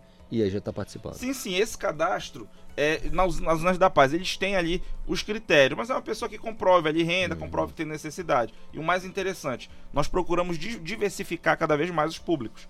Por exemplo, na semana retrasada, nós entregamos, por exemplo, cestas de alimento para aquelas famílias que pertencem à etnia Uaral, venezuelanos refugiados. Nós já entregamos para mulheres em situação vulnerável, para portadores de necessidade. Nós procuramos estar sempre diversificando o público que vai estar recebendo. E as usinas da paz têm esses cadastros diferenciados. Raimundo, o, o, ouvinte aqui pergunta, você falou da quantidade disponível, de movimentação, melhor dizendo, no, na Ceasa dia, quantas toneladas? 680 toneladas são comercializadas por dia. Muita coisa, né? É, nós temos ali mais de 1.500 trabalhadores e em torno de 5 mil pessoas transitam ali todos os dias fazendo as suas compras. Desde comerciantes até aquela pessoa que está realmente fazendo a sua compra semanal. Um baita condomínio, né? Uma Com certeza. Cidade, e, nós, e faça propaganda aqui, né? No mercado da Ceasa. Os nossos é. preços são diferenciados. Você pode ir lá, não é à toa que é central de abastecimento, porque ela abastece aquele comerciante que vai vender ali na feira, vai vender ali no seu ponto de vendas. Então vale a pena conferir. O melhor horário para eu, eu aqui vou dizer, Calixto tá afim de comprar aí, sei lá, laranja, maracujá, mamão, banana, enfim, eu tô afim de fazer isso, o melhor horário para fazer. Olha, você pode tanto ir no, no início da noite, como pela madrugada, como ali no, no, no, finalzinho da manhã. Central de Abastecimento do Pará, desde 6 horas da tarde já está com as portas abertas, até ali 8 da manhã nós temos ali ainda, ainda um fluxo bom de pessoas. Então vamos lá, o funcionamento começa às 6? 6 horas da tarde, os, os permissionários já começam a se organizar. Uhum. Para o público fazer as suas compras, nós aconselhamos que vá a partir das 19 horas. 19 horas. 19 horas. E aí ele pode 19 até... horas até ali às 6, 7 da manhã é o melhor horário para você fazer suas compras. E aí compra baratinho? Vale a pena, eu digo que vale a pena. Não tem como mencionar aqui todos os produtos, mas os produtos hortifrutigranjeiros vale muito a pena, os preços são diferenciados. Muito bem, a Salete está falando assim, é muito importante essas obras na SEASA, importante disponibilizar banheiros, olha o que ela está dizendo aqui, o público participando e dizendo aqui, ó, é, disponibilizar banheiros públicos, é, que é importante num, num órgão com com a, a, movimentação de tantas pessoas, tantos produtos, né? E eu imagino que tudo isso tá, faz parte dessa Sim, reestruturação. É, né? Essa demanda é muito importante, porque nós conhecemos essa realidade da demanda. Lá existem vários pontos de banheiros que são banheiros que estão em box ali de permissionários, banheiros que são pagos. Mas uhum. nós já uhum. estamos construindo, numa boa brevidade possível, já tem um projeto em andamento sobre isso, os banheiros públicos ali da SEAS. Nós vamos ter em um breve espaço de tempo já vamos ter esses banheiros ali com qualidade higienizada. Tá aí, Salete. Então, o, o Raimundo respondendo aqui pra gente que já tem essa, essa possibilidade, né, já bem encaminhado Sim, de ter tá banheiros em bem em andamento aí para a gente poder ter o banheiro à disposição. Raimundo, agradecer a você por esse papo aqui no nosso Conexão Cultura, informando ao público, informando ao nosso ouvinte sobre o projeto, né, o Banco de Alimentos e também sobre essa reestruturação, esse projeto de vocês para tornar a SEASA ainda mais agradável para as pessoas. Muito obrigado, viu? Muito obrigado, Isidoro. Prazer estar aqui. Contem com a gente. Vocês que nos ouvem hoje, a Central de Abastecimento do Pará está Sempre de portas abertas. Maravilha. 9 horas mais 22 minutos. Bati um papo aqui com Raimundo Santos Júnior, que é o presidente da SEASA. Olha, a Prefeitura da capital amplia atendimento para o recenseamento previdenciário dos servidores municipais, tá? Parece que está atrasado, viu? Precisa dar uma corrida com isso aí. Alice Mendonça tem os detalhes. A partir de hoje, dia 17, a Prefeitura de Belém, por meio do Instituto de Previdência dos Servidores Públicos do município de Belém, o IPMB, vai contar com mais dois locais de atendimento presencial do Censo Previdenciário.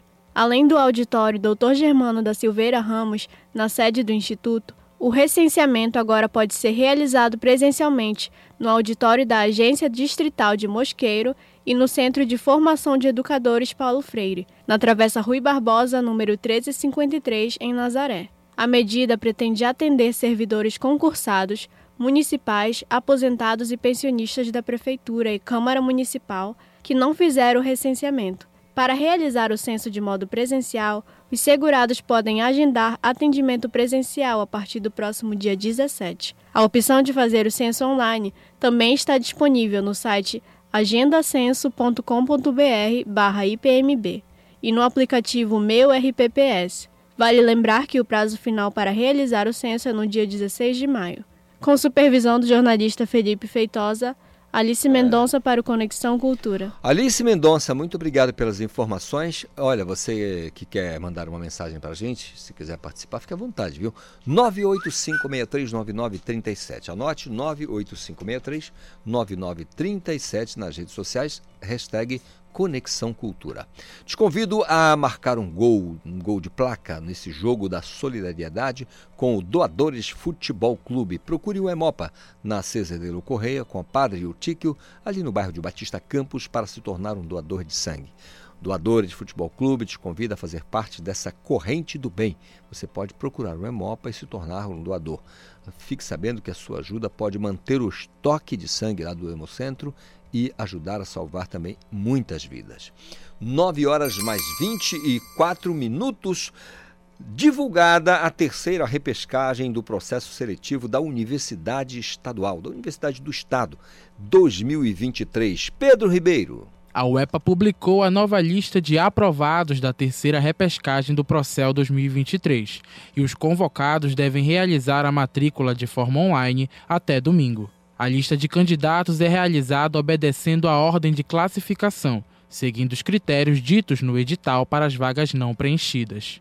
Na segunda-feira, os candidatos aprovados por cota vão precisar se dirigir ao campus onde foram aprovados, para realizar as verificações de autodeclaração pelas bancas de heteroidentificação para as chamadas subsequentes, de 9 da manhã a 1 da tarde, nas coordenações de registro e controle acadêmico. A entrega de documentação obrigatória para confirmar a matrícula vai seguir até o dia 18 de abril, nas coordenações de registro. Para realizar a matrícula, os estudantes devem apresentar os documentos de declaração de vaga única, CPF, uma foto 3x4 e uma certidão de nascimento.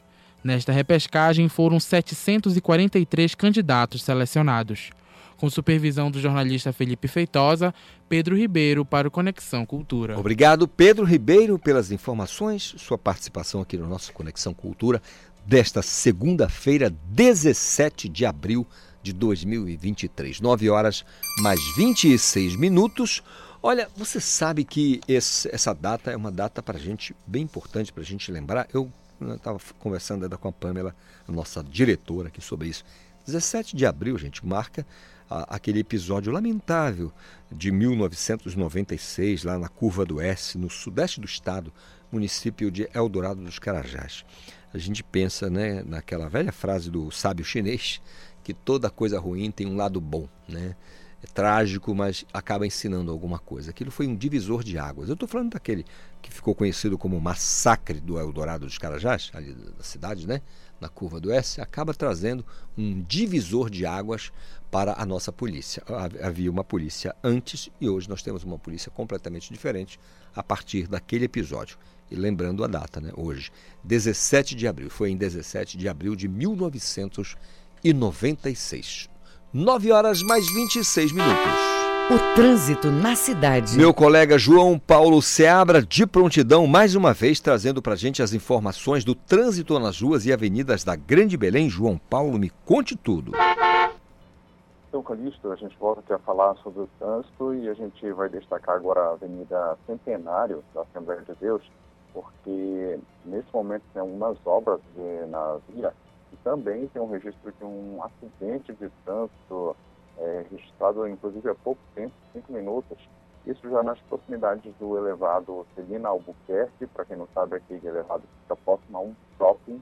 E nesse momento a velocidade média de lá do trânsito é bastante intensa, a velocidade média de apenas 14 km por hora para as pessoas que estão pegando aí a Avenida Centenário da Assembleia de Deus.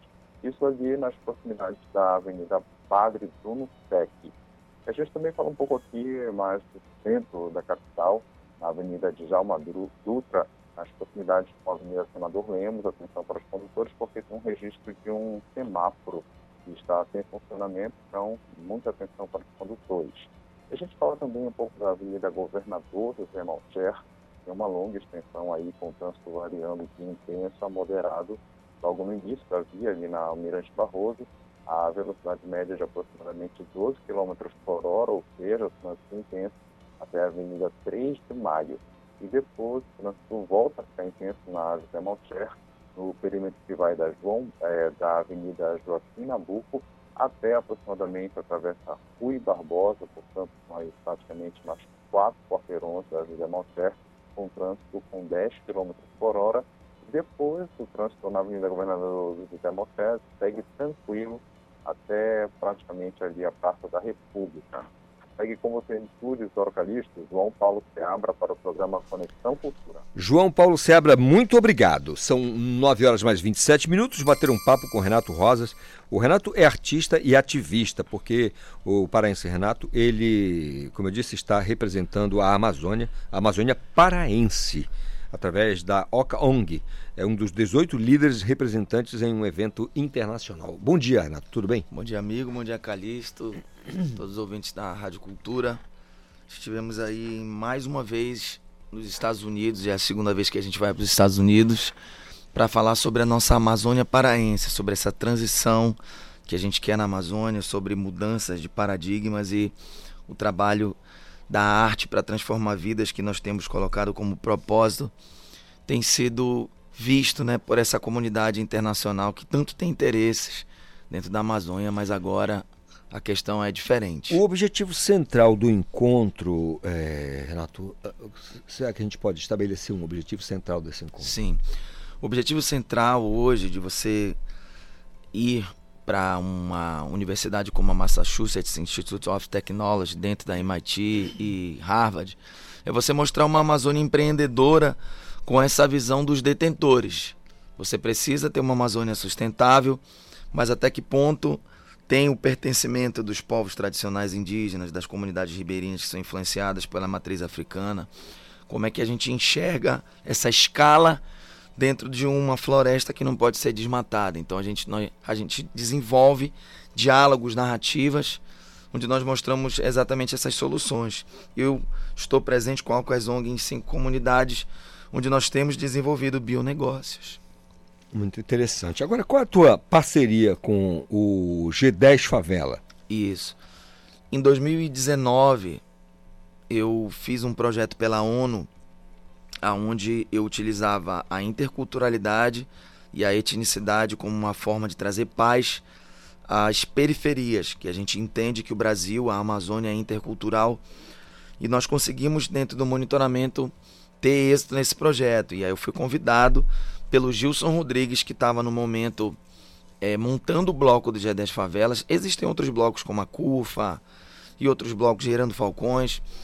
E me convidou para o G10 Favela para entrar nessa movimentação voltada para o empreendedorismo. Então já sou alguém que tinha essa, essa inclinação ao trabalho da música, mas dentro da Amazônia eu comecei a ter uma capilaridade voltada para entrar na comunidade, fazer sentido com a música, com a arte, com as folhas de santo, com o carimbó, com todo o nosso folclore que nós temos, que é extenso.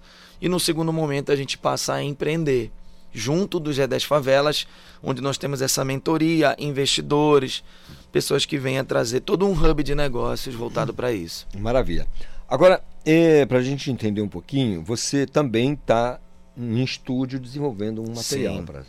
Nós geralmente temos uma agenda extensa que ela acontece com esse propósito da arte. Hum. Então hoje a ONU me procurou de novo para que a gente pudesse fazer uma campanha de vacinação em alguns locais do Brasil que não tivessem ainda essa, essa, esse monitoramento todo fechado, principalmente com as crianças.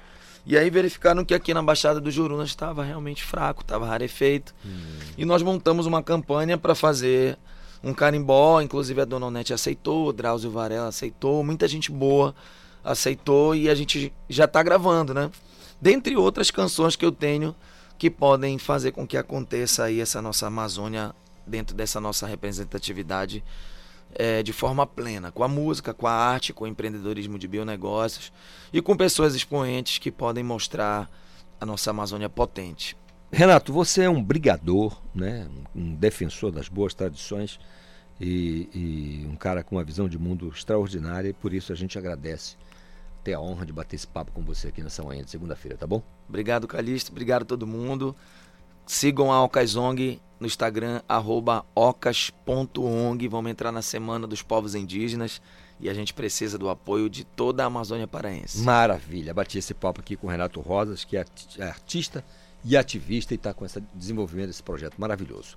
9h32, intervalo, eu volto correndo. Estamos apresentando Conexão Cultura.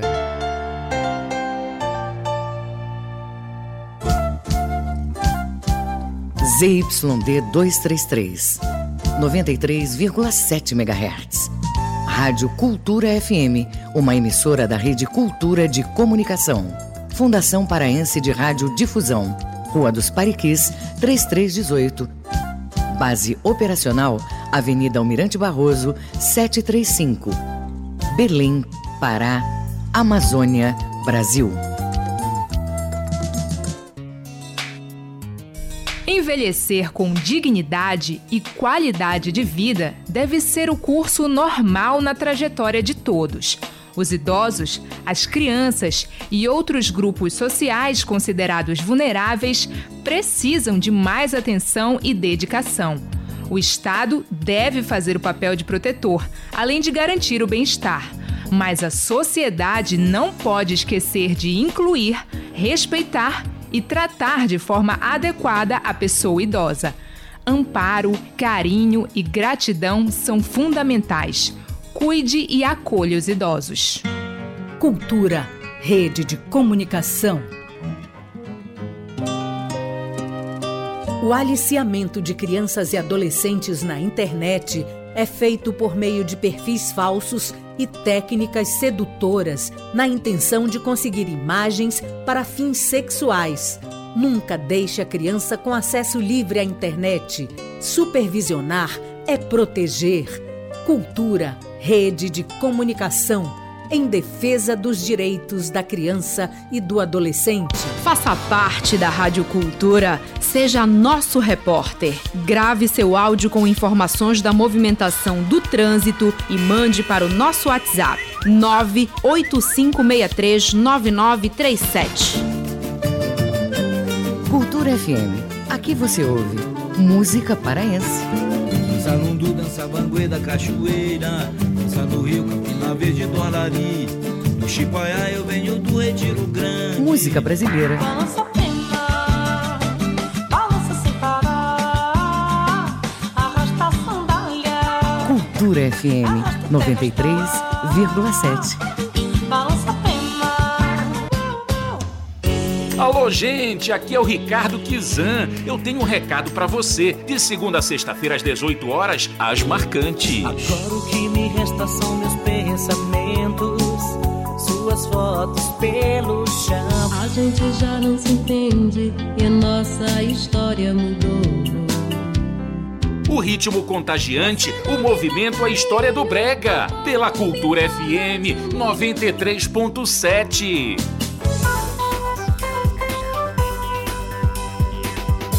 Voltamos a apresentar Conexão Cultura. É verdade, é o nosso Conexão Cultura desta segundaça. Dia, dia, dia, dia 17, eu lembrei a você, dia 17 de abril, lembra a curva do S, viu? Não podemos esquecer daquele episódio que pedagógico para a polícia, pedagógico para a sociedade, né? Trágico, porém pedagógico. 17 de abril, lembra? 1996. Você que está me ouvindo aí era um bebê, né? Mas deve é, ter escutado do, sobre o assunto, ter lido sobre o assunto na escola. 17 de abril de 1996. Não devemos esquecer porque isso nos ajuda a melhorar no futuro. 9 e 37 Estou recebendo aqui o delegado Christian Vansley, é, delegado da Polícia Civil do Estado do Pará. Vamos falar sobre o Disque Denúncia 181. Você está cansado de ouvir 181, mas às vezes não sabe os serviços que a Polícia Civil oferece através desta plataforma. Doutor Vansley, muito bom dia. Tudo bem, doutor? Bom dia, Calixto. Bom dia a todos os nossos ouvintes.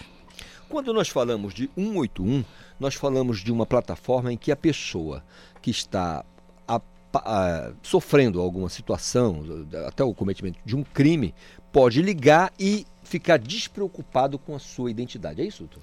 Perfeito. É, o grande diferencial do nosso serviço, do Disque Denúncia 181, é manter o sigilo e o anonimato é, desse denunciante, tá? Inclusive, logo em seguida eu vou te mostrar alguma, alguns motivos para isso. Muitas vezes o denunciante ele mora perto da pessoa que ele quer denunciar, é um vizinho, certo? E por esse motivo ele não quer um, um, se expor, não, não, não precisa. Esse é o diferencial. Se você tem uma urgência e emergência, ligue 190, é o CIOP. O CIOP desloca uma viatura para atender a situação. O Disque Denúncia não. O objetivo dele principal é receber as denúncias e fazer um encaminhamento, seja para unidades da Polícia Civil, da Militar ou até outros órgãos. É, recebemos às vezes até denúncia, Calixto, de, de outros órgãos, por exemplo, questão de limpeza pública, a gente dá um encaminhamento, órgãos da, da esfera estadual, federal, municipal, alguns que não são focados exatamente no nosso ponto, mas nós recebemos e fazemos esse encaminhamento. Ou seja, dá um feedback para a pessoa, né? olha, fizemos Exato. e tudo Toda mais. pessoa, após ela efetuar a sua denúncia, ela recebe um número de protocolo. Aí a gente pede que ela entre em contato 15 dias depois, que é o tempo hábil para se fazer uma investigação preliminar. Vou te dar um exemplo. É, poluição sonora, tá? Muita gente reclama é, é, o segundo maior índice de reclamação, poluição sonora.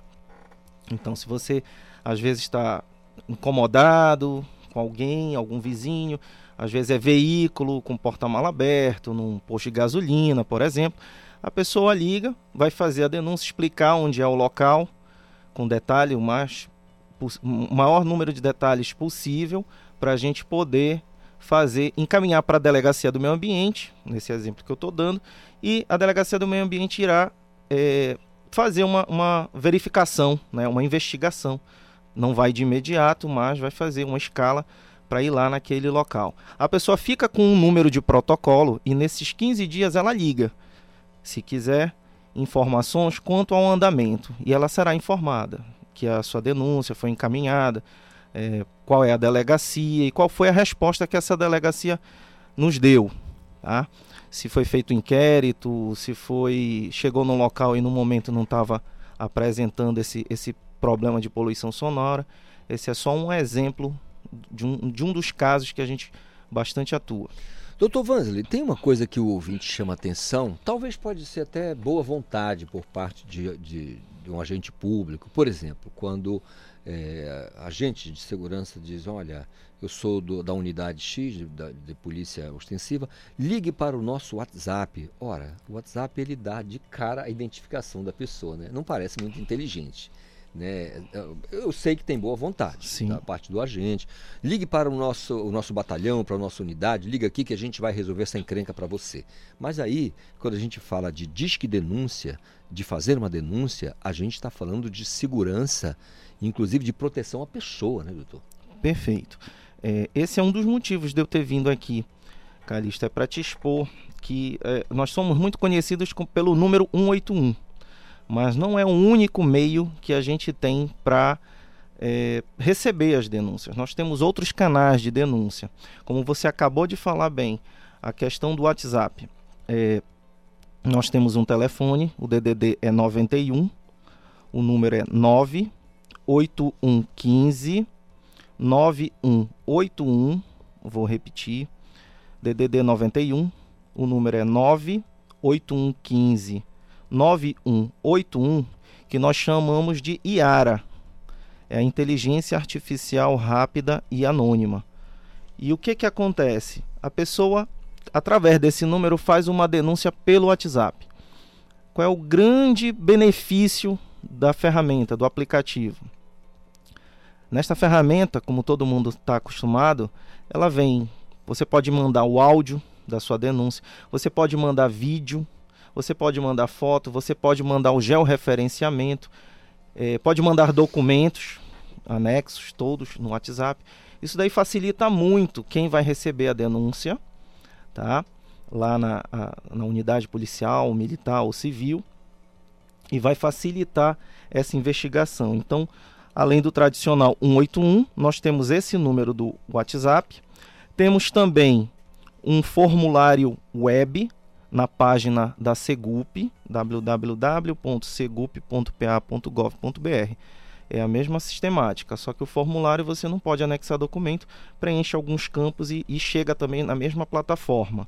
E o chatbot, que é uma espécie de conversa é, instantânea também aos moldes da Iara, que ela fica, é um, um ícone que fica nas páginas dos sites do Sistema Integrado de Segurança Pública, seja da Polícia Militar, Civil, Bombeiro, tem um campozinho lá, você consegue identificar. Como você falou, não temos acesso ao número do denunciante em qualquer uma das plataformas. Existe software, existe é, é, todo um sistema próprio para omitir este número que pode ficar tranquilo com relação ao sigilo da informação, anonimato do denunciante. Inclusive, é, em alguns, algumas situações, você falou logo no início, é, a questão da prevenção, mudança de, de, de, comportamento da polícia, a questão da, da curva do S que você falou dia 17 de abril. O divisor de águas mesmo. Exatamente, com certeza. E isso até marca, porque é o dia 17 de abril é o dia do meu aniversário, eu não consigo nem esquecer que tem colegas que me ligam só por conta desse episódio. Foi Lembram? Uhum. então, é, voltando ao, ao tema, é, em alguns momentos chegam denúncias, inclusive de policiais, contra policiais. É, determinada viatura está fazendo uma ronda errada, enfim, unidades da Polícia Civil ou Militar, eventualmente. E essas denúncias também são encaminhadas com total sigilo e anonimato para a corregedoria dos respectivos órgãos. Entendo. Doutor, agora, assim, curiosidade, o senhor falou aqui que também tem a, a, o cuidado com, de preservar a identidade da pessoa através do IARA também, que é o, o 98115-9181, que é a plataforma IAR, além do 181 Disque Denúncia que a gente está acostumado a ouvir aqui.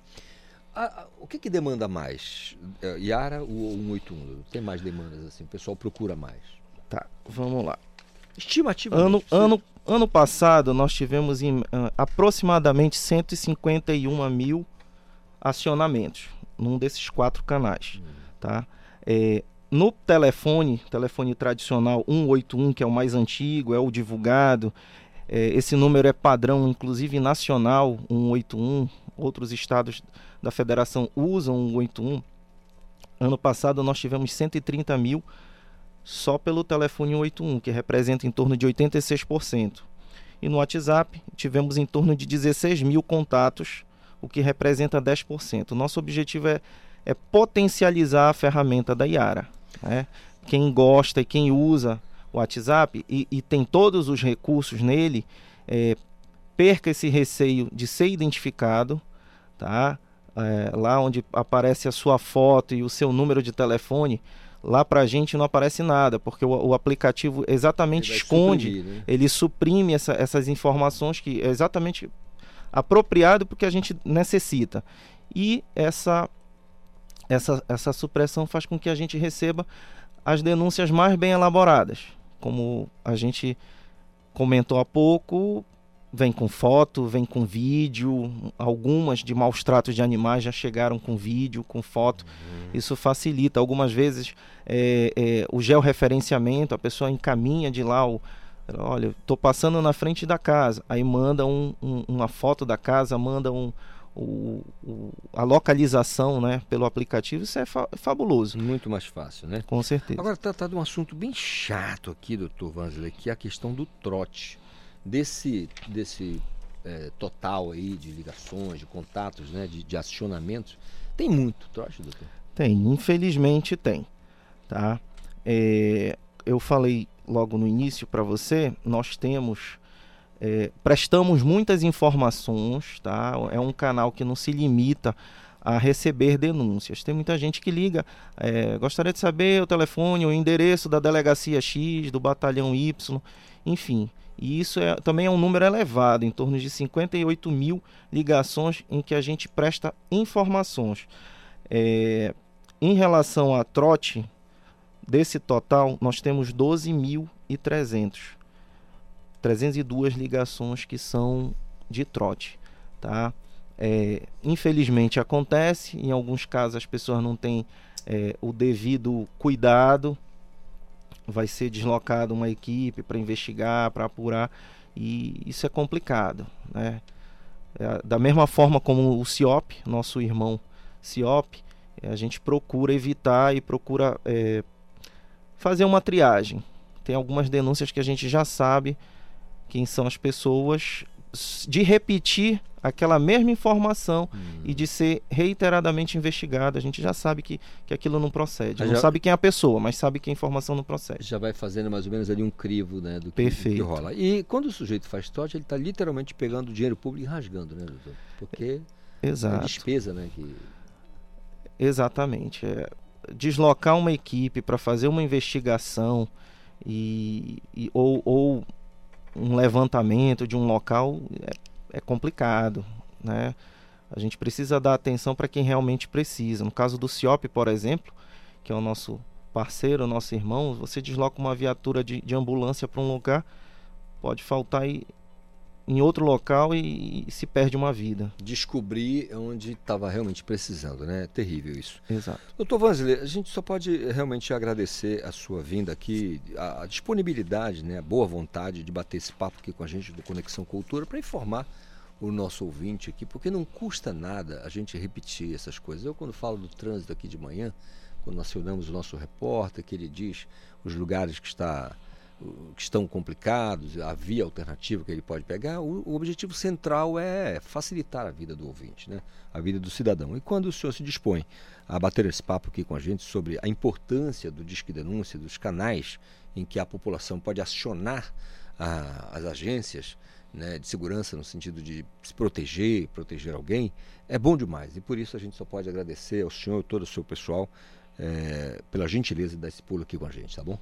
Amigo, muito obrigado pela oportunidade. Que denúncia fica a serviço da população através desses canais. Muito Apro- obrigado. Aproveitar aqui, não, não vou perder a oportunidade de dizer que hoje é 17 de abril, então parabéns para o senhor.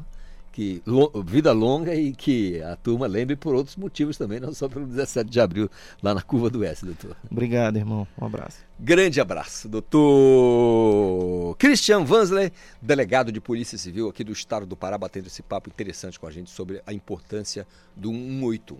Anote, 8 horas mais 50 minutos. Vem marcar um gol de placa, o gol, o jogo da solidariedade, que é o jogo da doação de sangue. Doadores Futebol Clube te convida a procurar o Emopa, que está na Cerzedelo Correia, com a Padre Eutíquio, ali no bairro de Batista Campos. É simples, vá lá, se torne um doador de sangue e marque esse gol de placa. Golaço, tá bom? Ajuda, ajuda a salvar vidas. A manter o estoque também a salvar vidas. Fique sabendo, uma bolsa de sangue, somente uma, pode salvar até quatro vidas. Fechou? Combinado? Tudo certo? 9h51.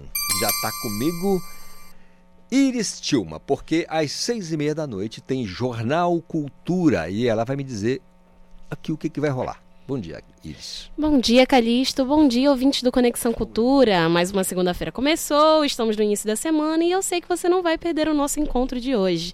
Então se liga nos spoilers do Jornal Cultura. O governo do Pará, nesta segunda-feira, lança o programa Escola Segura e anuncia a criação do Núcleo de Segurança Pública e Proteção Escolar, de autoria da Secretaria de Estado de Educação, em parceria com a Secretaria de Estado de Segurança Pública e Defesa Social e Polícia Militar do Pará. O projeto de lei tem como objetivo garantir a segurança e harmonia da convivência escolar. E vamos acompanhar no jornal uma reportagem de Dar Água na Boca.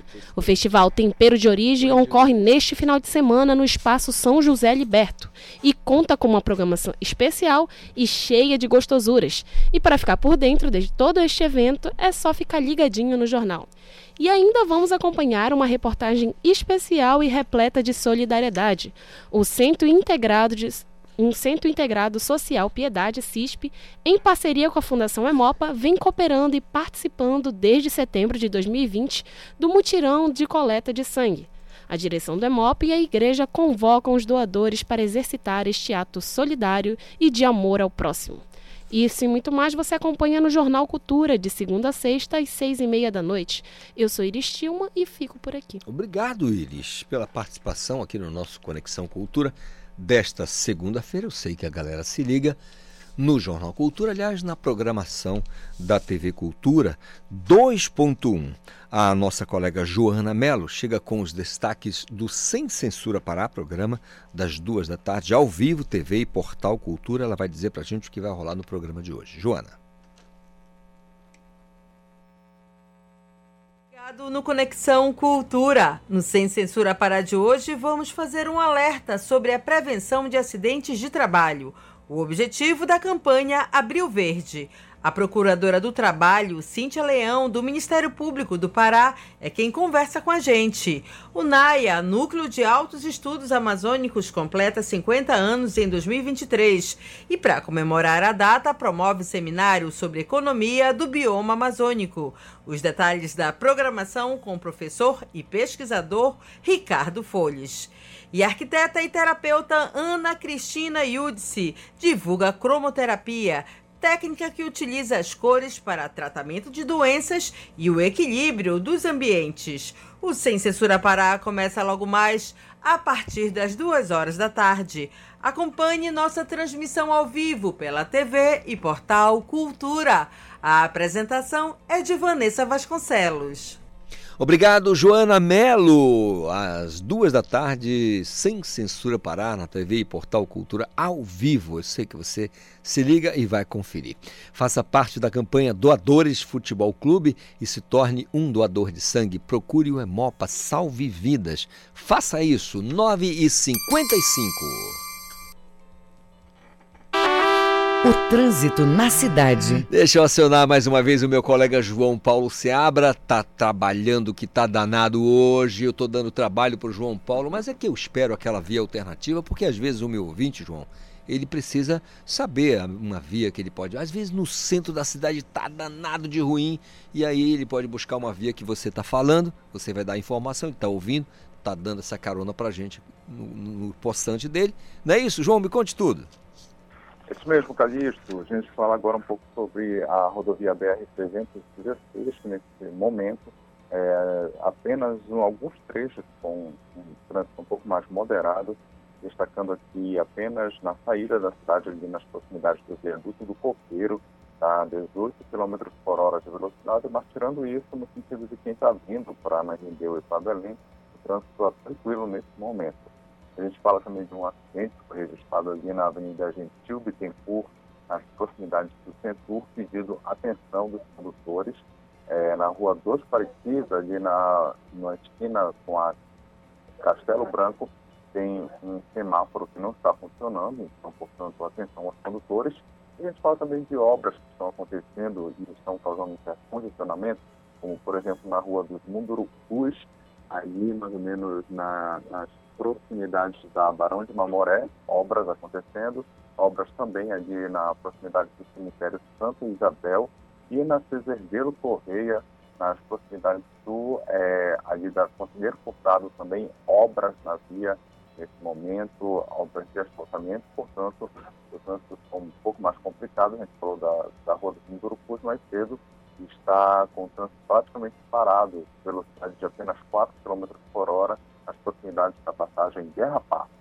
Segue com você no Calixto, João Paulo Seabra, para o programa Conexão Cultura. Obrigado, meu caro João Paulo Seabra, com as notícias, as informações do trânsito nas ruas e avenidas da Grande Belém nesta segunda-feira ensolarada, por enquanto, né?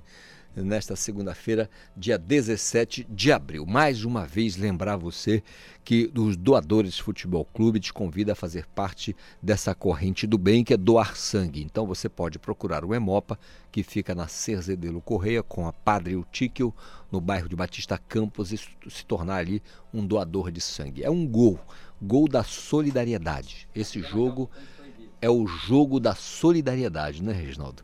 Então eu vou agradecer a você se fizer isso, é, de, de, se tornar um doador de sangue, porque você vai estar ajudando a muita gente. Né? Uma bolsa de sangue pode salvar até quatro vidas e, claro, mantém também o estoque de sangue lá do Hemocentro. São 9h57.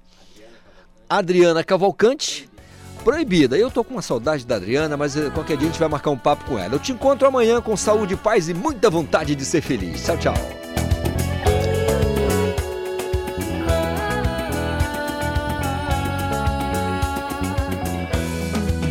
Quero a vida fácil, quero a vida doce, sem sacrificar. Cada sonho meu que dentro realiza.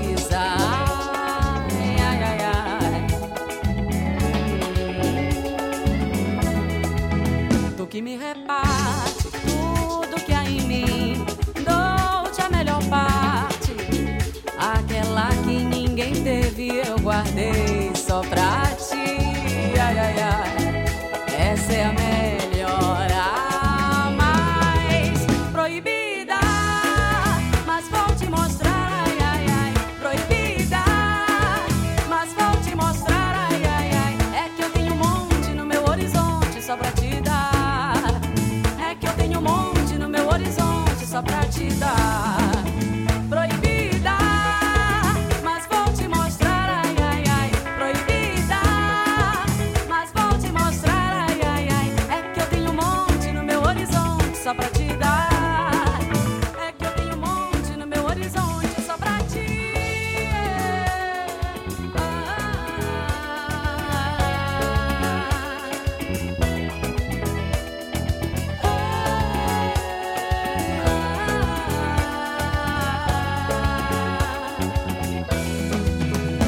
vida fácil,